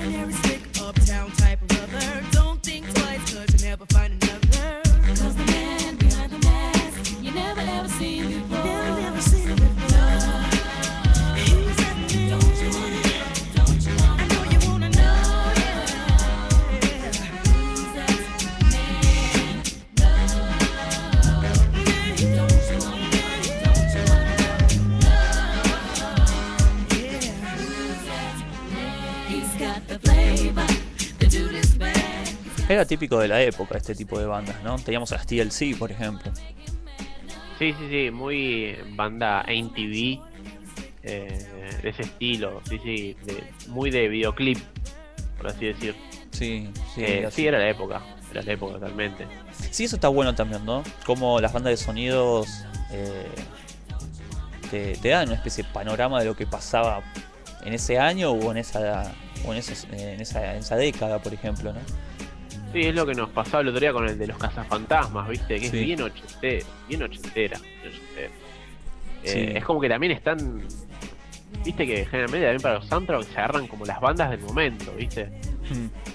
Y en los soundtracks de los 80 estaban las bandas del momento y en los 90 lo mismo, ¿viste? Es como que está esa cosa. Sí, los soundtracks tienen ese, ese, ese costado interesante, porque también, como vos decís, te muestran bandas este, del momento con sus hits y también te muestran por ahí bandas también populares eh, que no necesariamente sean del momento con algún tema nuevo. Entonces, tenés un lindo disco como para escuchar. Y para mí, viste que recién decíamos que no sabíamos si ahora había un soundtrack muy grosso. Y para mí, dentro de mucho, un soundtrack que por ahí quede es el de la saga Crepúsculo, ¿viste? Sí, Que metieron como todas las bandas indies del momento, ¿viste? Está Muse, eh, no me- ahora no me acuerdo. Eh, Paramore, ¿viste? Es como que agarran también estas bandas de, de este 2010, o mitad 2000, mitad do- 2010, y es como que también va- es un soundtrack importante, más allá de la película que para mí, bueno, pero es muy, es muy bueno. Acá la negra escribe en el chat y dice Little Shop of Horrors. Eh, ¿Le suena? Altísima banda de sonido tiene esa peli.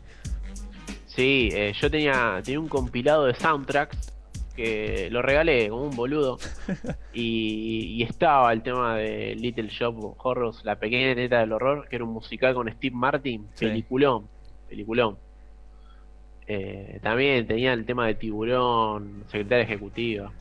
Ah, eso ya es otro tipo de, de compilados que también están buenos. Un día podríamos hacer uno de esos también. Y sí, porque a veces, viste que a veces que pasa que hay películas como que tienen un tema muy grosso. Y por ahí el resto o no tenían temas o, viste, no. Eran llamativos para, para todo un soundtrack en sí. Sí. Viste que antes de Top Gun y el tema de Berlín. Sí. El- bueno, la banda sonido de Top Gun es impecable también, ¿eh? eh, va a estar en la sea, está muy bueno. Y sigamos picando este disco de La Máscara. Un disco que ya les, eh, les habíamos comentado que tiene mucho rhythm and blues, soul. eh, porque en parte de eso se trata, ¿no? Este, la película. Es un personaje que va mucho a esos tipos de clubs nocturnos.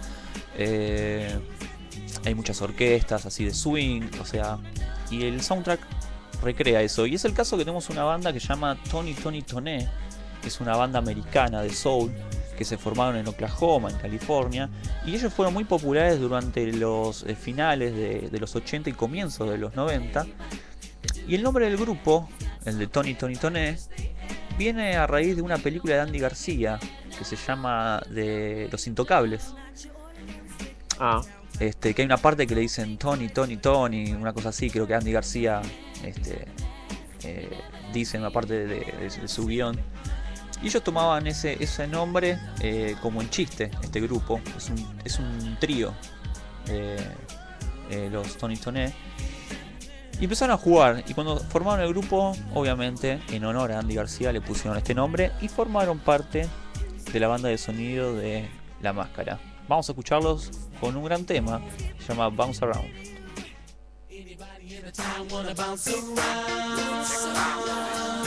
Just come with me and we'll do it. We'll do it. If you really wanna do it up Cali style. Just come with me and we'll do it. We'll do it.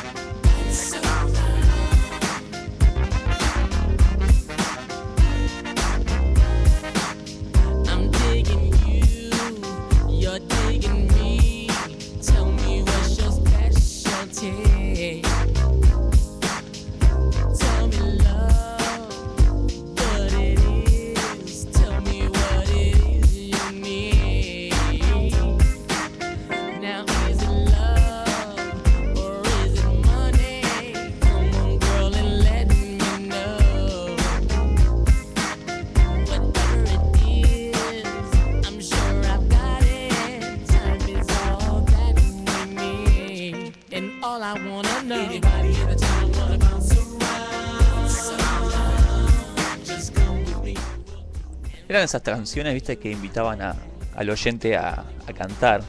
Estaban buenísimas, con estribillos re sí, pegadizos. sí. Iban por el lado pegadizo. Sí, sí, sí. Aparte en esta primera etapa de la banda de sonido, por lo general agarraron todas bandas que eran eh, tímidamente populares, si se podría decir. Recién estaban comenzando. Algunas ya estaban un poco consagradas con hits, pero algunas ya, viste, ahí medio que, que mostraban el hacha. Y es el caso de Vanessa Williams, que es una cantante y también actriz este, norteamericana, que comienza digamos, su carrera en el- a fines del, ochen- de- del 80, precisamente en el 88, donde lanza a ponerle un montón de, de hits. Era una cantante así de rhythm and blues, de la parte más, más tranquila, más, más balada. Mm. Y, y se volvió muy popular con un par de hits como Dreaming o The Right Stuff, que fueron como sus, sus grandes temas. Y su momento más alto fue en el año 91. Obviamente, si vamos a hacer un compilado de Rhythm and Blues, tiene que estar Vanessa Williams. Sí, es como de las más selectivas Claro. del género. Y acá sonaba. Creo que esta es una escena que está dentro de la película y utilizan este tema. a secret recipe. You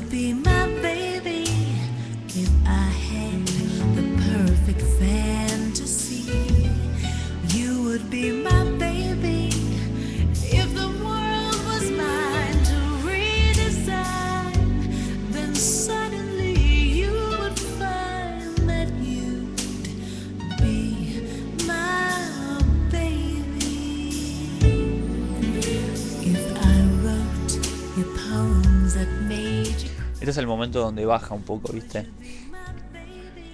Sí, sí, en un momento meloso.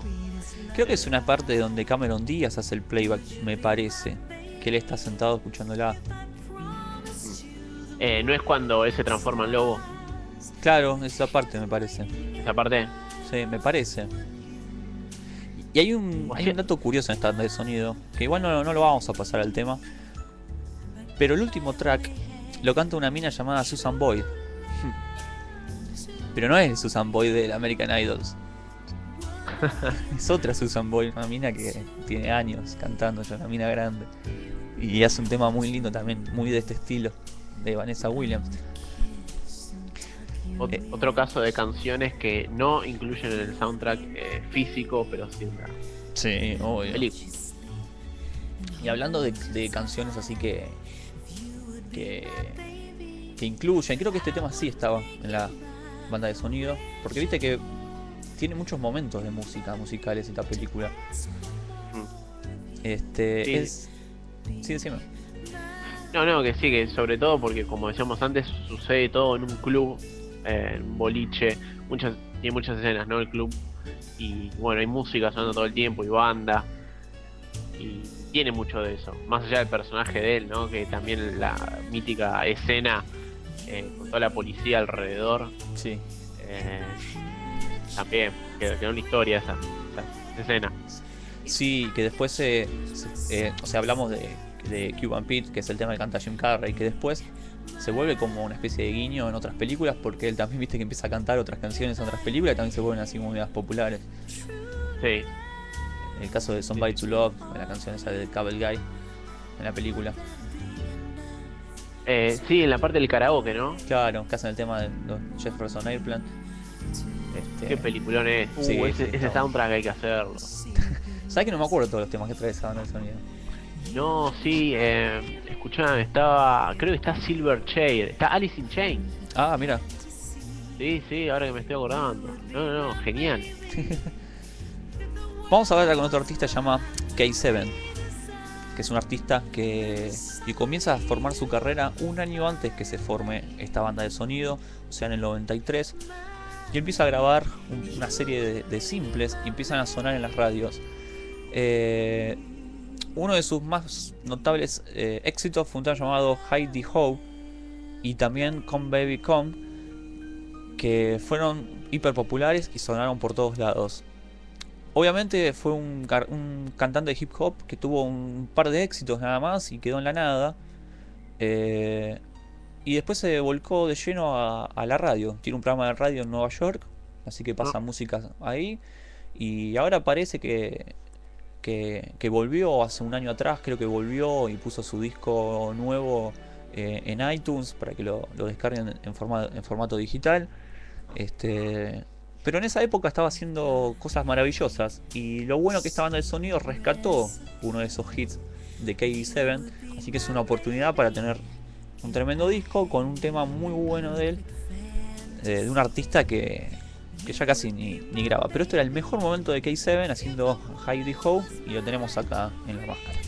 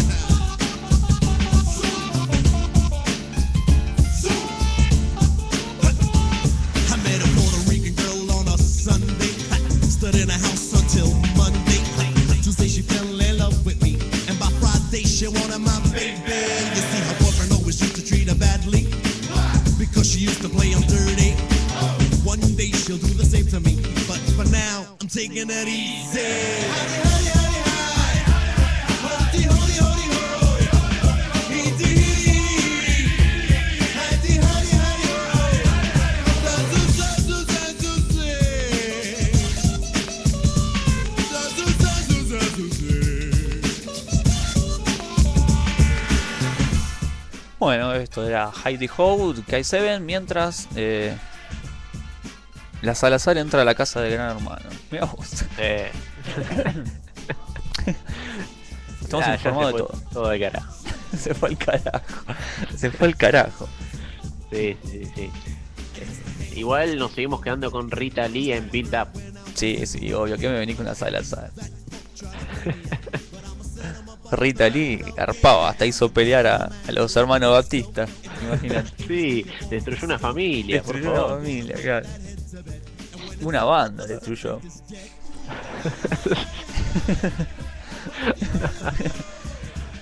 Pero bueno, Ah. este tema sí estaba, ahora que lo estaba escuchando, estaba en la banda de Sony, estaba en la película, quiero decir, en una escena. Sí, a, a mí este es el tema que más me, me había quedado grabado de la película. Es como el más. Para mí, el más hitero. Sí, si querés escuchar un tema hitero, agarrate, porque el que viene ahora es justamente eh, de Brian Setzer Orchestra, que Mm. obviamente Brian Setzer es uno de los este, exponente más importante de lo que es el swing, el rockabilly, el psychobilly, todos esos estilos que, que se fueron inventando.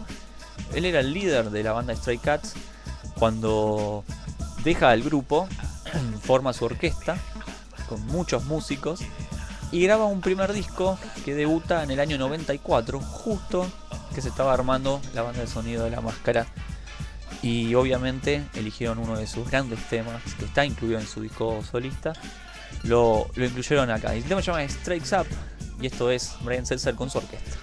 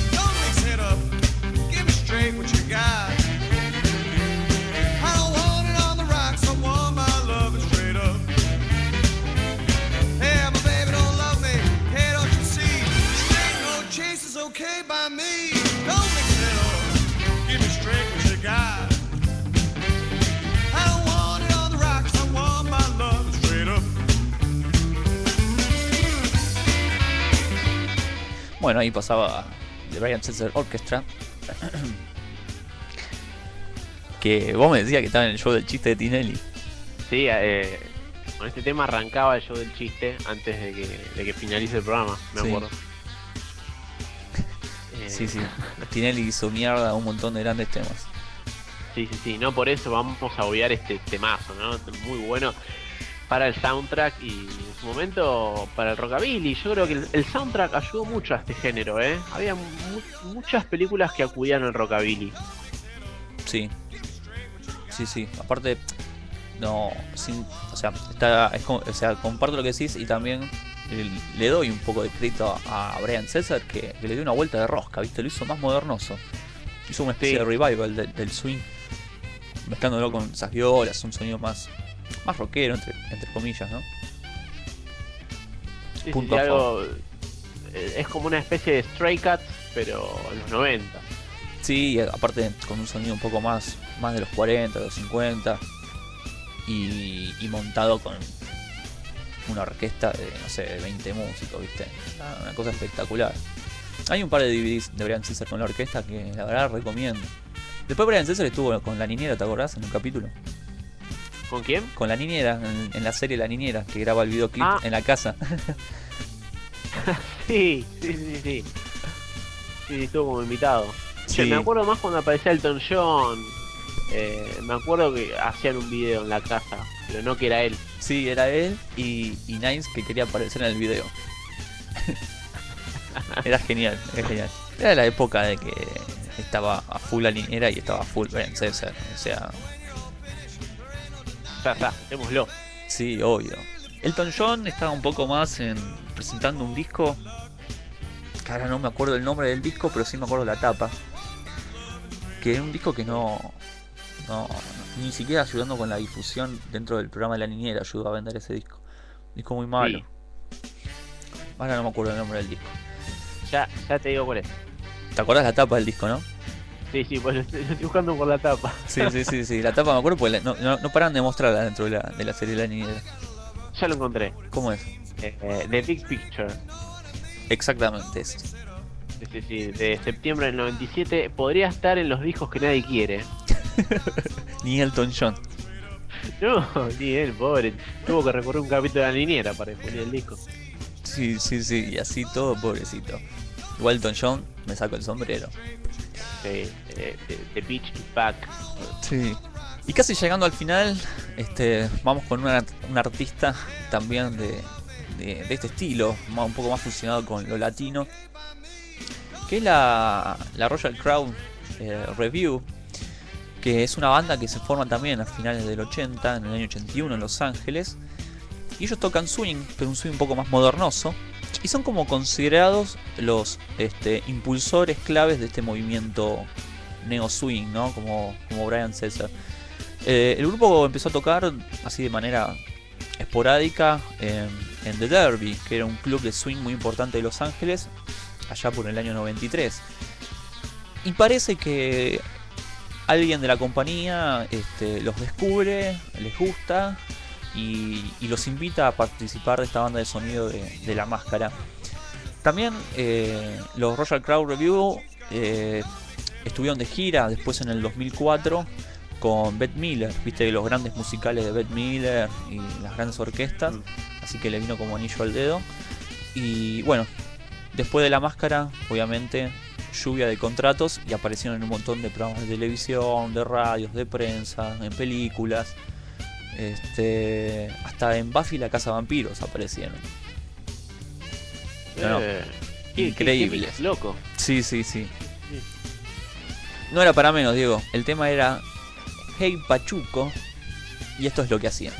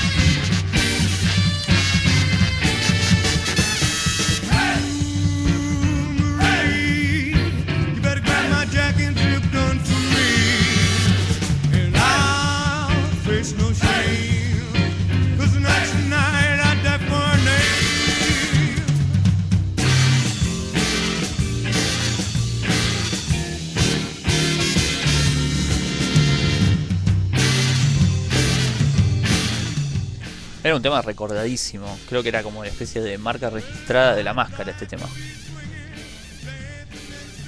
Sí, sí, sí. Eh, Aparecía en todos lados. decime. No, no, no, digo que es como. Era el tema, digamos, de la máscara. Sí, de hecho creo que el, el video de difusión de- del soundtrack creo que era este. Estaba pensando, este. Sí, no me acuerdo ahora, pero sé que sonaba en todos lados. Mm, Sí, sí. A vos te hacía aco- acordar a, a Luis Vega, como se llama ese Mambo Number 5. Sí, por Dios, ese tipo. Eh, sí, una época como que, no sé, es como que se quiso revivir este. No, va, no revivir el- este género, pero sí hacerlo como más comercial. Mambo número 5 sonaba en todos lados. Era. Y después sacó un, Ah. tem- un segundo corte que era igual, pero con otra letra. ¿Sí? Ah. Ah, encima ladri. Sí, sí, sí, se auto. Se autoplagiaba el tipo, ¿viste? Sí, sí, sí. Este. Por Dios. Bueno, es una banda de sonido bastante ecléctica, como podemos ver, ¿no? Tenemos un poco de rhythm and blues, hip hop, swing. Y después tenemos un tema así cubano, donde la voz la pone obviamente Jim Carrey y el tema fue más que popular. Eh, fue un tema en que todos pensamos que después de Jim Carrey de este tema iba a hacer una carrera como, como cantante. Pero no. Por Menos mal. suerte. Igual canta bien Jim Carrey, me gusta. ¿Sí? ¿Lo escuchaste en otras facetas? Eh, lo escuché, bueno, en, el- en la otra película y lo escuché en un compila en un tributo a los Beatles que hizo George Martin, donde él hace sí. también eh, Yo soy la morsa. I am the Ah, bueno. Sí, aparte le pone toda la onda, está re loco el tipo, viste, cuando canta. Eh, Deberíamos hacer tipo alguna sección o algo con discos de actores. Ajá. Tengo el de Brigitte Nielsen. Ah, mira, Sí, sí, sí, sí. Hay muchos, muchos mira, discos. esto de- aunque vos no lo creas. Bueno, lo voy a poner después. Porque me- lo que dijiste me vino como anillo al dedo. Otra vez, estamos, qué conexión, Seba. Sí, sí, sí, sí. Porque acaba de, sí, acaba de salir en Estados Unidos el disco de Hugh Laurie. Que es el, que, hace de Doctor House, el protagonista. Y acaba de editar un disco que se llama Let Them Talk. Dejemos que hablen. Que un poco hace alusión, ¿no? A. Uh, este también canta. Entonces el tipo ya. Ya vino, viste, atajándose y ya le puso de título al disco. Dejemos que hablen. No, ojo que también hace unos meses atrás editó una novela. ¿Cómo? Que hace unos meses atrás también Hugh Laurie editó una novela. Ah, mira. Sí, sí, es escritor también. Es escritor también. Y mm, lo del disco es eh, en realidad eh, fue una idea de una compañía, no sé, no me acuerdo de la cuál era, de que él grabe un tema, ¿viste? Y tienen la- una idea como de que un disco con muchos actores cantando, pero les cabió la movida de Hugh Laurie y terminó siendo todo un disco. Mirá vos. Sí, sí. Bueno, ya, ya está cargado nuestra lista de temas, así que después de Cuban Pete de Jim Carrey, vamos a escuchar a Hugh Laurie, a pedido de Diego. Y a pedido de la negra, que en realidad no lo pidió, pero dice autoplagiaba, entre comillas. Qué rara que suena esa palabra. Che, no suena tan rara. Es como, Está bien decir autoplagiaba, sí, ¿o no? está bien, está perfecto. Está bárbaro, qué sé yo. Bueno, vamos con los seguidilla de actores. Cerramos nuestra sección de soundtrack con la máscara. Vamos con Cuban Pete y después vamos con Hugh Laurie, aquel actor de Doctor House que acaba de editar su disco.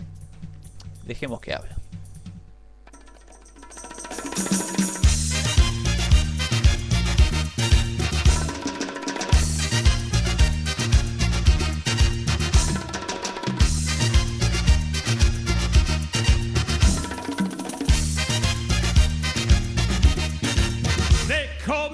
Cuban Pete. I'm the king of the rumba beat. When I play the maracas, I go chick chicky boom, chick chicky boom. Yes, sir, I'm Cuban Pete. I'm the craze of my native street. When I start to dance, everything goes chick chicky boom, chick chicky boom.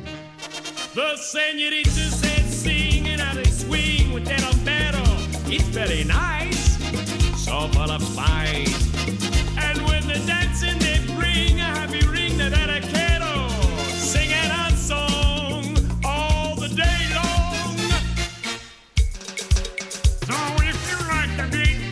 Take a lesson from Cuban Pete. And I'll teach you to chick chicky boom, chick chicky boom, chick chicky boom. He's a really modest guy, although he's the hottest guy in Havana, in Havana. See, senorita, I know that you would like a chicky boom chick. It's very nice, so full of spice. I place my hand on your hip, and if you will just give me your hand, that we shall try, just you and I. If you like the beat, take a lesson from Cuban Pete, and I'll teach you to chick chicky boom, chick chicky boom, chick chicky boom.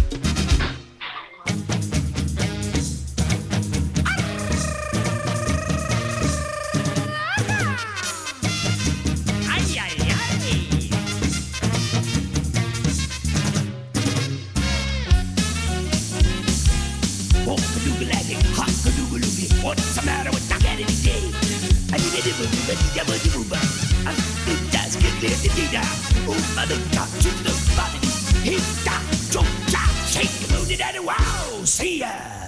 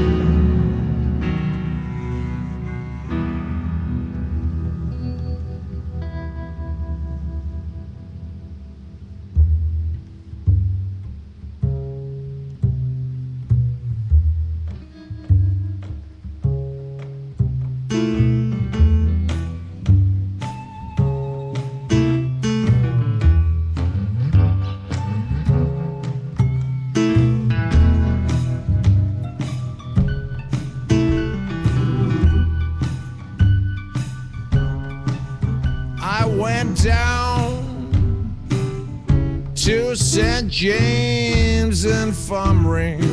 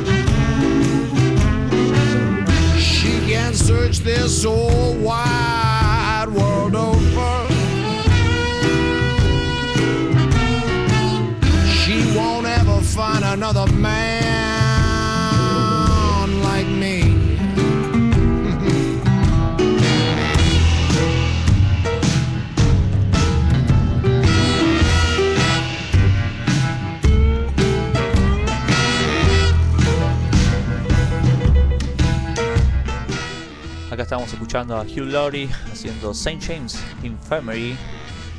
Esto es su disco. Dejemos que hablen. Let them talk.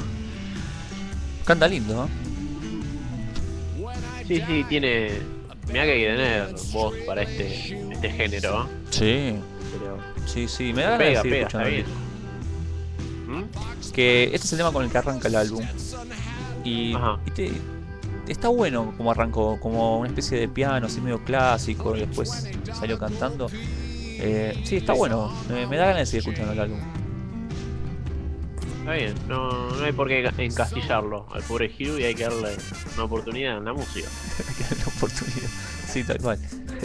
Es doctor, escribe libros, canta. Todo, todo. Bueno, tenemos eh, algunos lanzamientos, ya, ya estamos a 10 minutos, un poco menos para que termine el programa. Eh, vamos a ver qué, qué nos preparan estos músicos. ¿Qué hay editado y qué está por salir, Diego? Y mira, yo eh, acá por mi lado te cuento que el día de ayer eh, ya se pudo conseguir el nuevo disco de Gorilas de Ah, Fall. Eh, el disco que, bueno, sabemos que Damon Albarn venía grabando durante la gira de Plastic Beach. Sí. eh, todo con su iPad. Ah, qué chet. Sí, sí, muy chetito. E igual, viste, es una movida que le está pegando a todo. Viste que el nuevo de Bjork también es así, Sí. eh, con el iPad. Sí, y este R.E.M. escribe. ¿Cómo? No, y R.E.M. que, que escribe sus canciones en un iPad también. También lo dijimos en las noticias acá de Cabo. Y este nuevo disco de Gorillaz, repetimos, llamado The Fall, nada, disco instrumental electrónico. Eh, poco como un souvenir, ¿no? Porque el disco disco en sí era Plastic Beach. Sí. Este es más como un regalo para los fanáticos por ahí. Igual, la verdad que le, está yendo bien porque ya recibió muy buenas críticas de, de distintos medios. Sí, en, Y en internet este se podía conseguir el disco, estaba como hiper filtrado.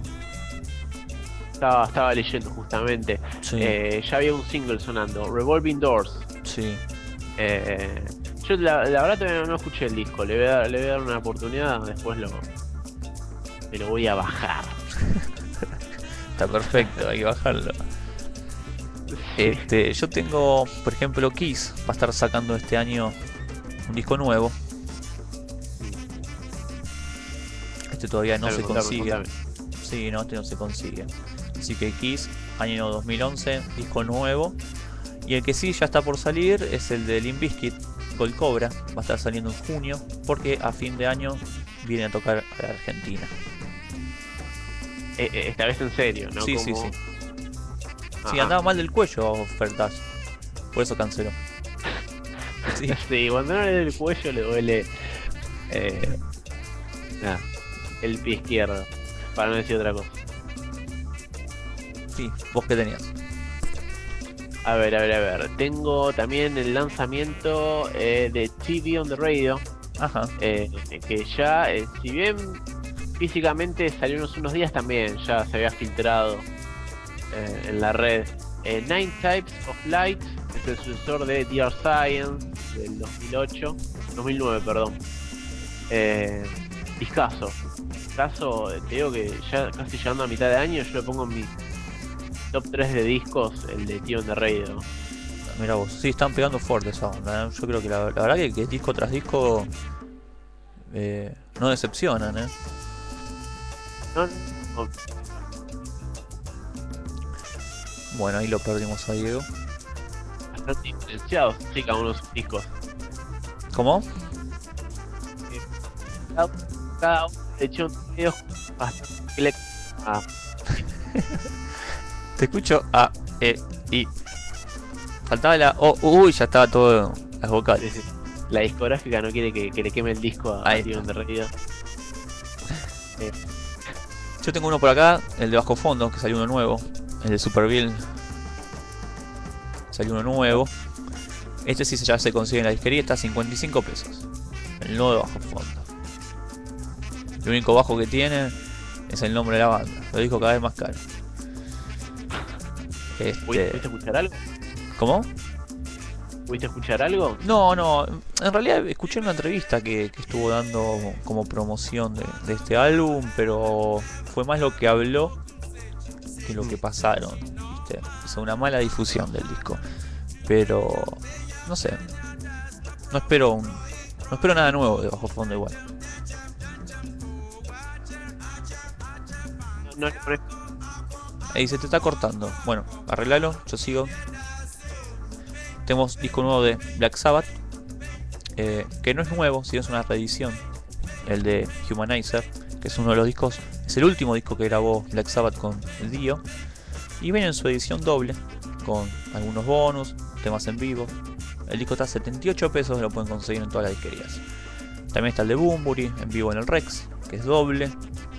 Está a 65 pesos también en todos lados. Y obviamente se, se puede conseguir el de Radiohead, el nuevo, de Kings of Limbs, que está a 70 pesos porque es importado, igual que, que el caso de, de Foo Fighters, que se consigue importado y con un pedacito, acuérdense, de, de los tapes. Diego, ¿estás ahí? Sí, eh, con respecto a Radiohead, Sí. eh, Johnny Greenwood desmintió eh, esa noticia, se había filtrado de que había una segunda parte de, de King of, of Limbs, eh, como en su momento fue con Kid Day y Amnesiac, ¿te acordás? Sí. Eh, lo desmintieron rotundamente. Eh, no habrá segunda parte. Lo que sí hubo es un- un- una especie de single que se coló con dos, dos bonus tracks eh, que habían quedado afuera Sí. Limbs. Eh, Super Collider y The Patcher son los dos temas en cuestión. Que me dijiste que son temas de cuna. Sí, son así temas largos y, y están buenos para, para hacer dormir al bebé. Ah, me vienen bien a mí. Nada, o sea, es la misma onda de Radiohead de- del último disco, que es bastante tranca, qué sé yo. Es un disco que me. El de Radiohead, el último, como que todavía nos estamos conociendo. Ah. Sí, me costó mucho. Sí. Pero. No sé, le pongo mis fichas, es Radiohead, no me puede decepcionar. A mí me gustó una. ¿Cuál? A, a mí me gustó de una el disco. Ah, mira, Sí, tiene ese estilo Hell to the Teeth. eh, claro. viste, me parece que cada vez están como más ambient para el estilo de eh, Sí, eso es cierto. Next Queen, ese tipo tipo electrónica. A ver, este. Bueno, también tengo lo nuevo de James Addiction, The Great Escape, que lleva un título como un conocido disco de Blur, que todavía no salió. Bueno, el de Yes, que hoy finalmente no leímos la noticia, que va a estar sacando un nuevo álbum después de 10 años, que se llama Fly From Here, que se va a estar saliendo también. Y después una, uno que, que realmente es uno de los más esperados, que va a salir el, el 12 de, julio, es este el nuevo de Incubus. Eh, Not Now, When se va a llamar, si no es ahora, ¿cuándo? Va a ser este uno para mí, uno de los grandes discos. Este disco para mí promete. El anterior para mí fue infernal. Muy rockero, muy power. ¿Sí? Sí, sí, a mí me gustó mucho. Sí, me pareció un disco impecable, los de Incubus, el último. Y bueno, esperemos que este siga esa línea o, o veremos, qué sé yo. Vamos a ver qué pasa. ¿Tienes ahí alguno más? No, no. Bueno. no, no. Ah, se, se me acaba- se me acabaron las opciones. Está bien. También se nos está acabando el programa, así que para dejarlo ya así medios este, más calentitos con toda la música extremadamente rara que pasamos hoy. Más, más que rara no, viste, muy variada, todo bueno. Eh, habíamos hablado de Foo Fighters, que había sacado disco nuevo. Bueno, este, el 16 de abril salió otro disco nuevo, pero en formato vinilo, nada más 3.000 copias. Y es todo de covers, Diego. Ah, No sé si escuchaste sí. algo en internet que se puede conseguir. lo porque veo que piqué está muy por arriba. Muy por arriba lo piqué. El disco se llama Medium Rare. Este. Y uno de los temas que, que pusieron. Porque se pueden encontrar todos temas la 2B y, y covers que ellos ya mostraron en otras ediciones de simples o ediciones especiales. Pero bueno, está Van on the Run, el clásico de Paul McCartney con el grupo Wings. Este, y Foo Fighters lo agregó en este vinilo. Así que cerramos el programa escuchando los Foo Fighters con Van on the Run, un clásico de Paul. Y un tema que Dave Grohl se sacó las ganas y lo hizo frente al mismísimo Paul McCartney. Mm. Terrible versión, eh. Sí, sí, sí. Muy buena. Sí, sí, porque mantiene esa onda Paul McCartney y también mantiene esa onda. Eh, ah, no pierde la estética y las características de Foo Fighters. Este, está buena la mixtura que hicieron. Así que digo, bueno, hasta el martes que viene y seguimos este, haciendo más caos y más sorpresas y más discos. ¿Qué te parece? Dale, me parece genial. Así que hasta el martes que viene, se va. Dale, un abrazo grande Diego, un abrazo a los oyentes y los dejamos con Foo Fighters haciendo Pan on